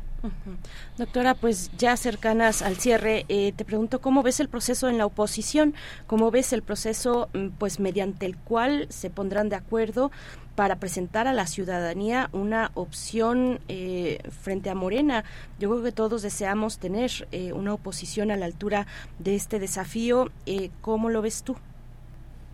Pues me parece que, que todo está todavía bastante desdibujado, o sea, me parece que eh, los partidos eh, políticos todavía no tienen la claridad sobre cómo hacerlo. Creo que hay muchísimas manos levantadas en, en todos estos em, partidos bueno, que al, menos hasta el momento han estado coadigándose, pretendiendo eh, pues de esa manera colocar candidaturas más fuertes frente al partido en el gobierno. Sabemos que con un éxito que híjole, en el mejor de los casos podríamos llamar moderado o muy modesto. Eh, y creo que eh, no tienen mayor claridad sobre cómo articular una candidatura fuerte eh, para 2024. Eh, hay ciertos personajes que, han levantado la mano, pero que tienden a estar muy vinculados con algunas de las opciones políticas y parecen ser pues, muy difíciles de aceptar para el resto de los integrantes de la, de la coalición. Creo que en realidad eh, tampoco hay mucha claridad sobre si esa coalición va a subsistir para la postulación de, de 2024. Eh, e insisto que más allá del proceso de selección de candidatura, que es en lo que todo el mundo parece centrarse, creo que en primer lugar los partidos tienen que saber por qué quieren estar en coalición y por qué quieren presentar una candidatura, candidatura común porque insisto, decir solamente que lo quieren hacer eh, para presentar una alternativa eh, ante ante la fuerza de, Morena, pues esa alternativa no puede ser solo un, un nombre, esa alternativa también tiene que ser un proyecto, una visión del país, tiene que ser algo que eh, que, que mueva a las personas votantes, a la ciudadanía, pues más allá de decir, porque obviamente hay personas que van con Morena, hay personas que buscan otras alternativas, pero decir yo quiero votar por alguien distinto a Morena, pues no necesariamente te, te va a llevar a aceptar eh, una candidatura eh, seleccionada por partidos tan distintos con historia tan distinta y que no parecen tener una visión conjunta de lo que quieren construir. Creo que es, es en realidad el mayor problema de la oposición en este momento. Pues muchísimas gracias, muchísimas gracias, doctora Carolina Aquilas, eh, profesora de la Facultad de Ciencias Políticas y Sociales de la UNAM, integrante de la red de politólogas. Pues quedan muchas, quedan muchas preguntas y a lo largo de este proceso yo creo que van a aparecer muchas más. Muchas gracias por estar con nosotros, darnos la oportunidad de conversar con usted. Al contrario, siempre es un privilegio. Muchísimas gracias y buen día a ustedes y a la audiencia. Gracias, doctora. Gracias, buen día, doctora Carolina Gilas. Vamos a hacer una pausa musical, 9 con 45 minutos de la curaduría que nos propone Lali Morales para recordar al compositor mexicano Carlos Chávez en su aniversario el día de hoy. Pues bueno, vamos a escuchar Xochipili, una música azteca imaginaria, la primera grabación realizada como parte de la exposición Dos siglos de arte mexicano del Museo de Arte Moderno eh, eh, en Nueva York fue en 1940. Vamos a escuchar.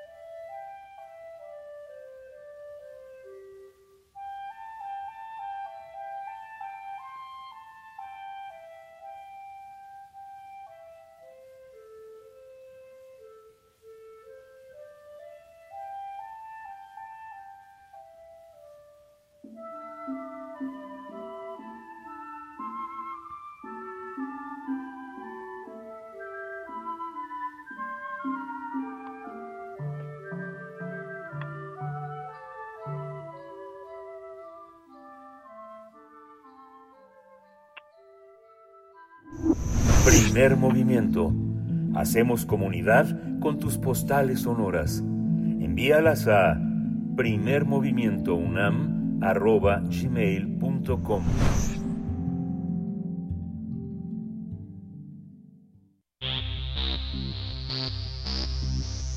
de festivales, ferias y más. Recomendaciones culturales. Los talleres libres y recreativos de danza UNAM nos presentan y nos proponen en un cabaret y burlesque en la UNAM. Bueno, es la primera vez en realidad que se presenta esta oportunidad y para hablarnos al respecto se encuentra en la línea Gisela Martínez, Lucy Bon Mambo. Eh, ella es actriz, intérprete de cabaret y pionera del neoburlesque en México. Gisela, gracias por estar esta mañana. Buenos días, ¿cómo estás? Hola, ¿qué tal? Muy buenos días, gracias. Hola. Hola Gisela, comentaba hace un momento que tienes ya muchos años, mucho trabajo sobre esta esta idea del cabaret, ha ido cambiando, este, tratando de encontrar un lugar de, homenaje a las, a las, cabareteras, homenaje al burlesque, muchas formas que en, el final eh, lo que lo que tratan de englobar es una forma de libertad, ¿no? Cuéntanos cómo cómo ha sido este proceso de trabajo y cómo llegas a, esta a esta propuesta en la UNAM. Absolutamente de acuerdo, sí me siento muy contenta de tener la oportunidad ahora, justo con los talleres libres de Danza UNAM, de invitar a más mujeres, todas mayores de edad, eh, tanto universitarias como del público en general, para conocer, para vivir la experiencia del cabaret y del burlesque. Vamos a presentarnos ya el 17, el sábado 17, en la sala Miguel Covarrubias, como parte del cierre del primer ciclo de este año de los talleres libres de danza. Y para mí es una satisfacción enorme que la universidad, mi alma mater, justo abra esta materia de cabaret y burlesque para el público, para las universitarias, para explorar, para divertirse, para movernos. Es satisfactoria la experiencia. Sí, eh, Gisela, ¿cómo se prepara un show como este para un público universitario? Eh, lo has dicho también para para las para las universitarias también especialmente y para todo el público en general, pues, pero desde un recinto universitario que eh, pues todos los días, todos los días desde acá estamos desde acá me refiero a la universidad y todos sus lugares, pues hay muchos esfuerzos por reivindicar muchas cuestiones del cuerpo y del disfrute. a ver, cuéntanos cómo se piensa un show como este para este público? Tiene que ver mucho con eh, la libertad, con más allá de atrevernos a mostrar alguna parte de nuestro cuerpo o incluso jugar al desnudo, tiene que ver con el quitarnos tabúes y muchos, muchos, muchos prejuicios que sí, a lo largo de nuestra vida la sociedad pues nos va etiquetando, nos va censurando y tenemos que aprender que mientras más eh, resistencia ponemos desde la trinchera cabaretera, desde el conocimiento, desde la ventana de la universidad, si no es por medio de la universidad, si no es por medio de nuestra historia de vida, eh, no puede haber otra alternativa. Y lo que justo está haciendo la universidad al abrir una un, bueno un taller de danza cabaretere, burlesque, tiene que ver con resistir con dar este tema de que el cabaret tiene que existir justo porque es universal y porque son todas y todos los cuerpos bienvenidos. Hay una, hay una, hay un tema, digo, voy a generalizar, pero todo el mundo tiene una, una, una, tía que le encanta bailar, pero ¿qué crees? A tu tío no, a tu tío no le gusta bailar, ¿no? Y siempre hay alguien con quien se puede, con quien se puede bailar, con quien se puede disfrutar. Hay espacios como muy reservados y que son a veces muy tienen un grado de hostilidad y de violencia como las despedidas de soltero, las despedidas de soltera, donde hay un espacio que podría generar un espacio crítico, autocrítico, donde no importan las tallas, donde no importan las habilidades, sino hay una parte en la que uno se enfrenta a la necesidad de moverse y a la necesidad de divertirse, pero entender un poco quién es uno. ¿Cómo ha sido tu experiencia en ese, en ese terreno? La necesidad de alguien de acercarse, de seducir, justo eh, a veces en medio del lodazal de parámetros y de estereotipos machistas, patriarcales, pero, pero también empujadas por el amor, por el interés de, de participar en algo que motive la curiosidad y el interés, ¿no? ¿Cómo ha sido tu experiencia? Em, para mí el burlesque y el cabaret han sido mi, mi vida, mi refugio a través de todo lo que yo pude conocer estudiando la licenciatura de teatro en la UNAM, yo no me identificaba con algún texto. Obviamente todos tienen algo de un toque amoroso y humano, claro, como no Shakespeare, Beckett, Ionesco, sí, pero hacía falta como algo que le diera este toque de mi realidad cotidiana como universitaria que tomaba el transporte público, que sufría acoso en ese transporte público, que llegaba y no encajaba muchas veces con los estereotipos. Y, y fue el cabaret lo que me hizo a mí eh, darme cuenta de cuál era mi llamado, de cuál era... no sé, de pronto es como, es mi lugar. Yo bailando mambo, yo usando estolas, guantes, es como me siento, eh, puedo encontrar la manera de expresarme, bailando en, en un cabaret, bailando en una pista y ahora con mujeres que de verdad lo único que quieren es divertirse, es reencontrarse, retomar como esa cercanía con su cuerpo que está tan lastimada, estamos muy lastimadas, pero no dejamos de movernos y eso es algo es algo delicioso, es increíble, es el rico mambo de todos los días. Sí, es Gisela. Bueno, pues eh, ahí se va volando el, el, tiempo. Reiteramos la invitación este sábado 17 de junio a las 18 horas. Eh, una, una última cuestión, eh, ¿cómo, ¿cómo se combate, cómo combate el nuevo burlesque? Pues los estereotipos estéticos también, eh, solo ciertos cuerpos pueden ser sensuales, es lo que nos han dicho eh, hasta el cansancio. Y a partir de cierta edad, además, a partir de cierta edad, las mujeres dejan de ser atractivas para los ojos del resto de las personas. A ver, por supuesto, estereotipos y prejuicios muy estúpidos, pero cuéntanos cómo se combaten desde un lugar como el, el, el burlesque. Eso es lo que nos han dicho porque nos quieren controlar, porque prefieren que estemos enojadas, que estemos inconformes, pero evidentemente vengan por favor a esta función que es solo una probadita, está dentro de todos los talleres que se van a presentar en el bloque de las 6 de la tarde del sábado 17 en la sala Miguel Covarrubias. Y ustedes van a ver los diferentes géneros dancísticos que se van a presentar. Y nosotros vamos a justo salir con una coreografía que incluye a mujeres eh, ¿qué te puedo decir? Hay académicas, hay universitarias, hay público en general y, y ustedes lo van a ver. La respuesta va, eh, está ahí. La, la, la respuesta es solamente tú puedes ser responsable de tu cuerpo y solamente así vas a poder presentarte ante los demás partiendo del amor propio, partiendo de lo que tú, tu movimiento en el día a día, en el escenario va proponiendo, lo que vas haciendo. Sí, pues muchísimas gracias, mucha suerte. Todo esto se suma toda una, a una gran capacidad, un gran abanico de visiones del cuerpo a través del yoga, del baile, del, del ejercicio que ha hecho Danza UNAM de una manera muy, muy interesante, muy propositiva y nada excluyente. Muchas gracias, Gisela Martínez, eh, Lucy Fonbambo. Mucha suerte y mucha vida para tu proyecto. Besos, gracias a ustedes. Bye. Hasta pronto.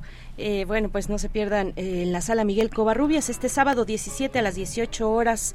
Eh, bueno, esta propuesta de cabaret y burlesque en la UNAM suena al fondo Carlos Chávez. La composición es el concierto para piano. Con esto nos despedimos. Está al piano Jorge Federico Osorio, la Orquesta Sinfónica Nacional de México, Enrique Dimeque como director. Mm, nos vamos, Miguel Ángel. Nos vamos. Esto fue el primer movimiento. El mundo desde la universidad.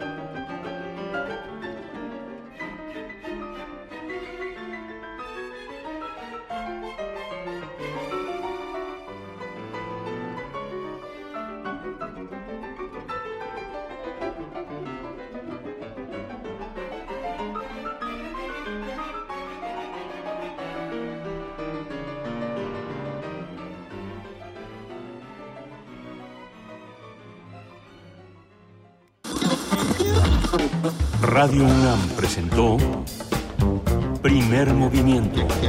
El mundo desde la universidad. Con Berenice Camacho y Miguel Ángel Gemain en la conducción. Rodrigo Aguilar y Violeta Berber, producción. Antonio Quijano y Patricia Zavala, noticias. Miriam Trejo, coordinación de invitados. Tamara Quirós, redes sociales. Arturo González, operación técnica. Locución, Tessa Uribe y Juan Staca. Quédate en sintonía con Radio UNAM. Experiencia sonora.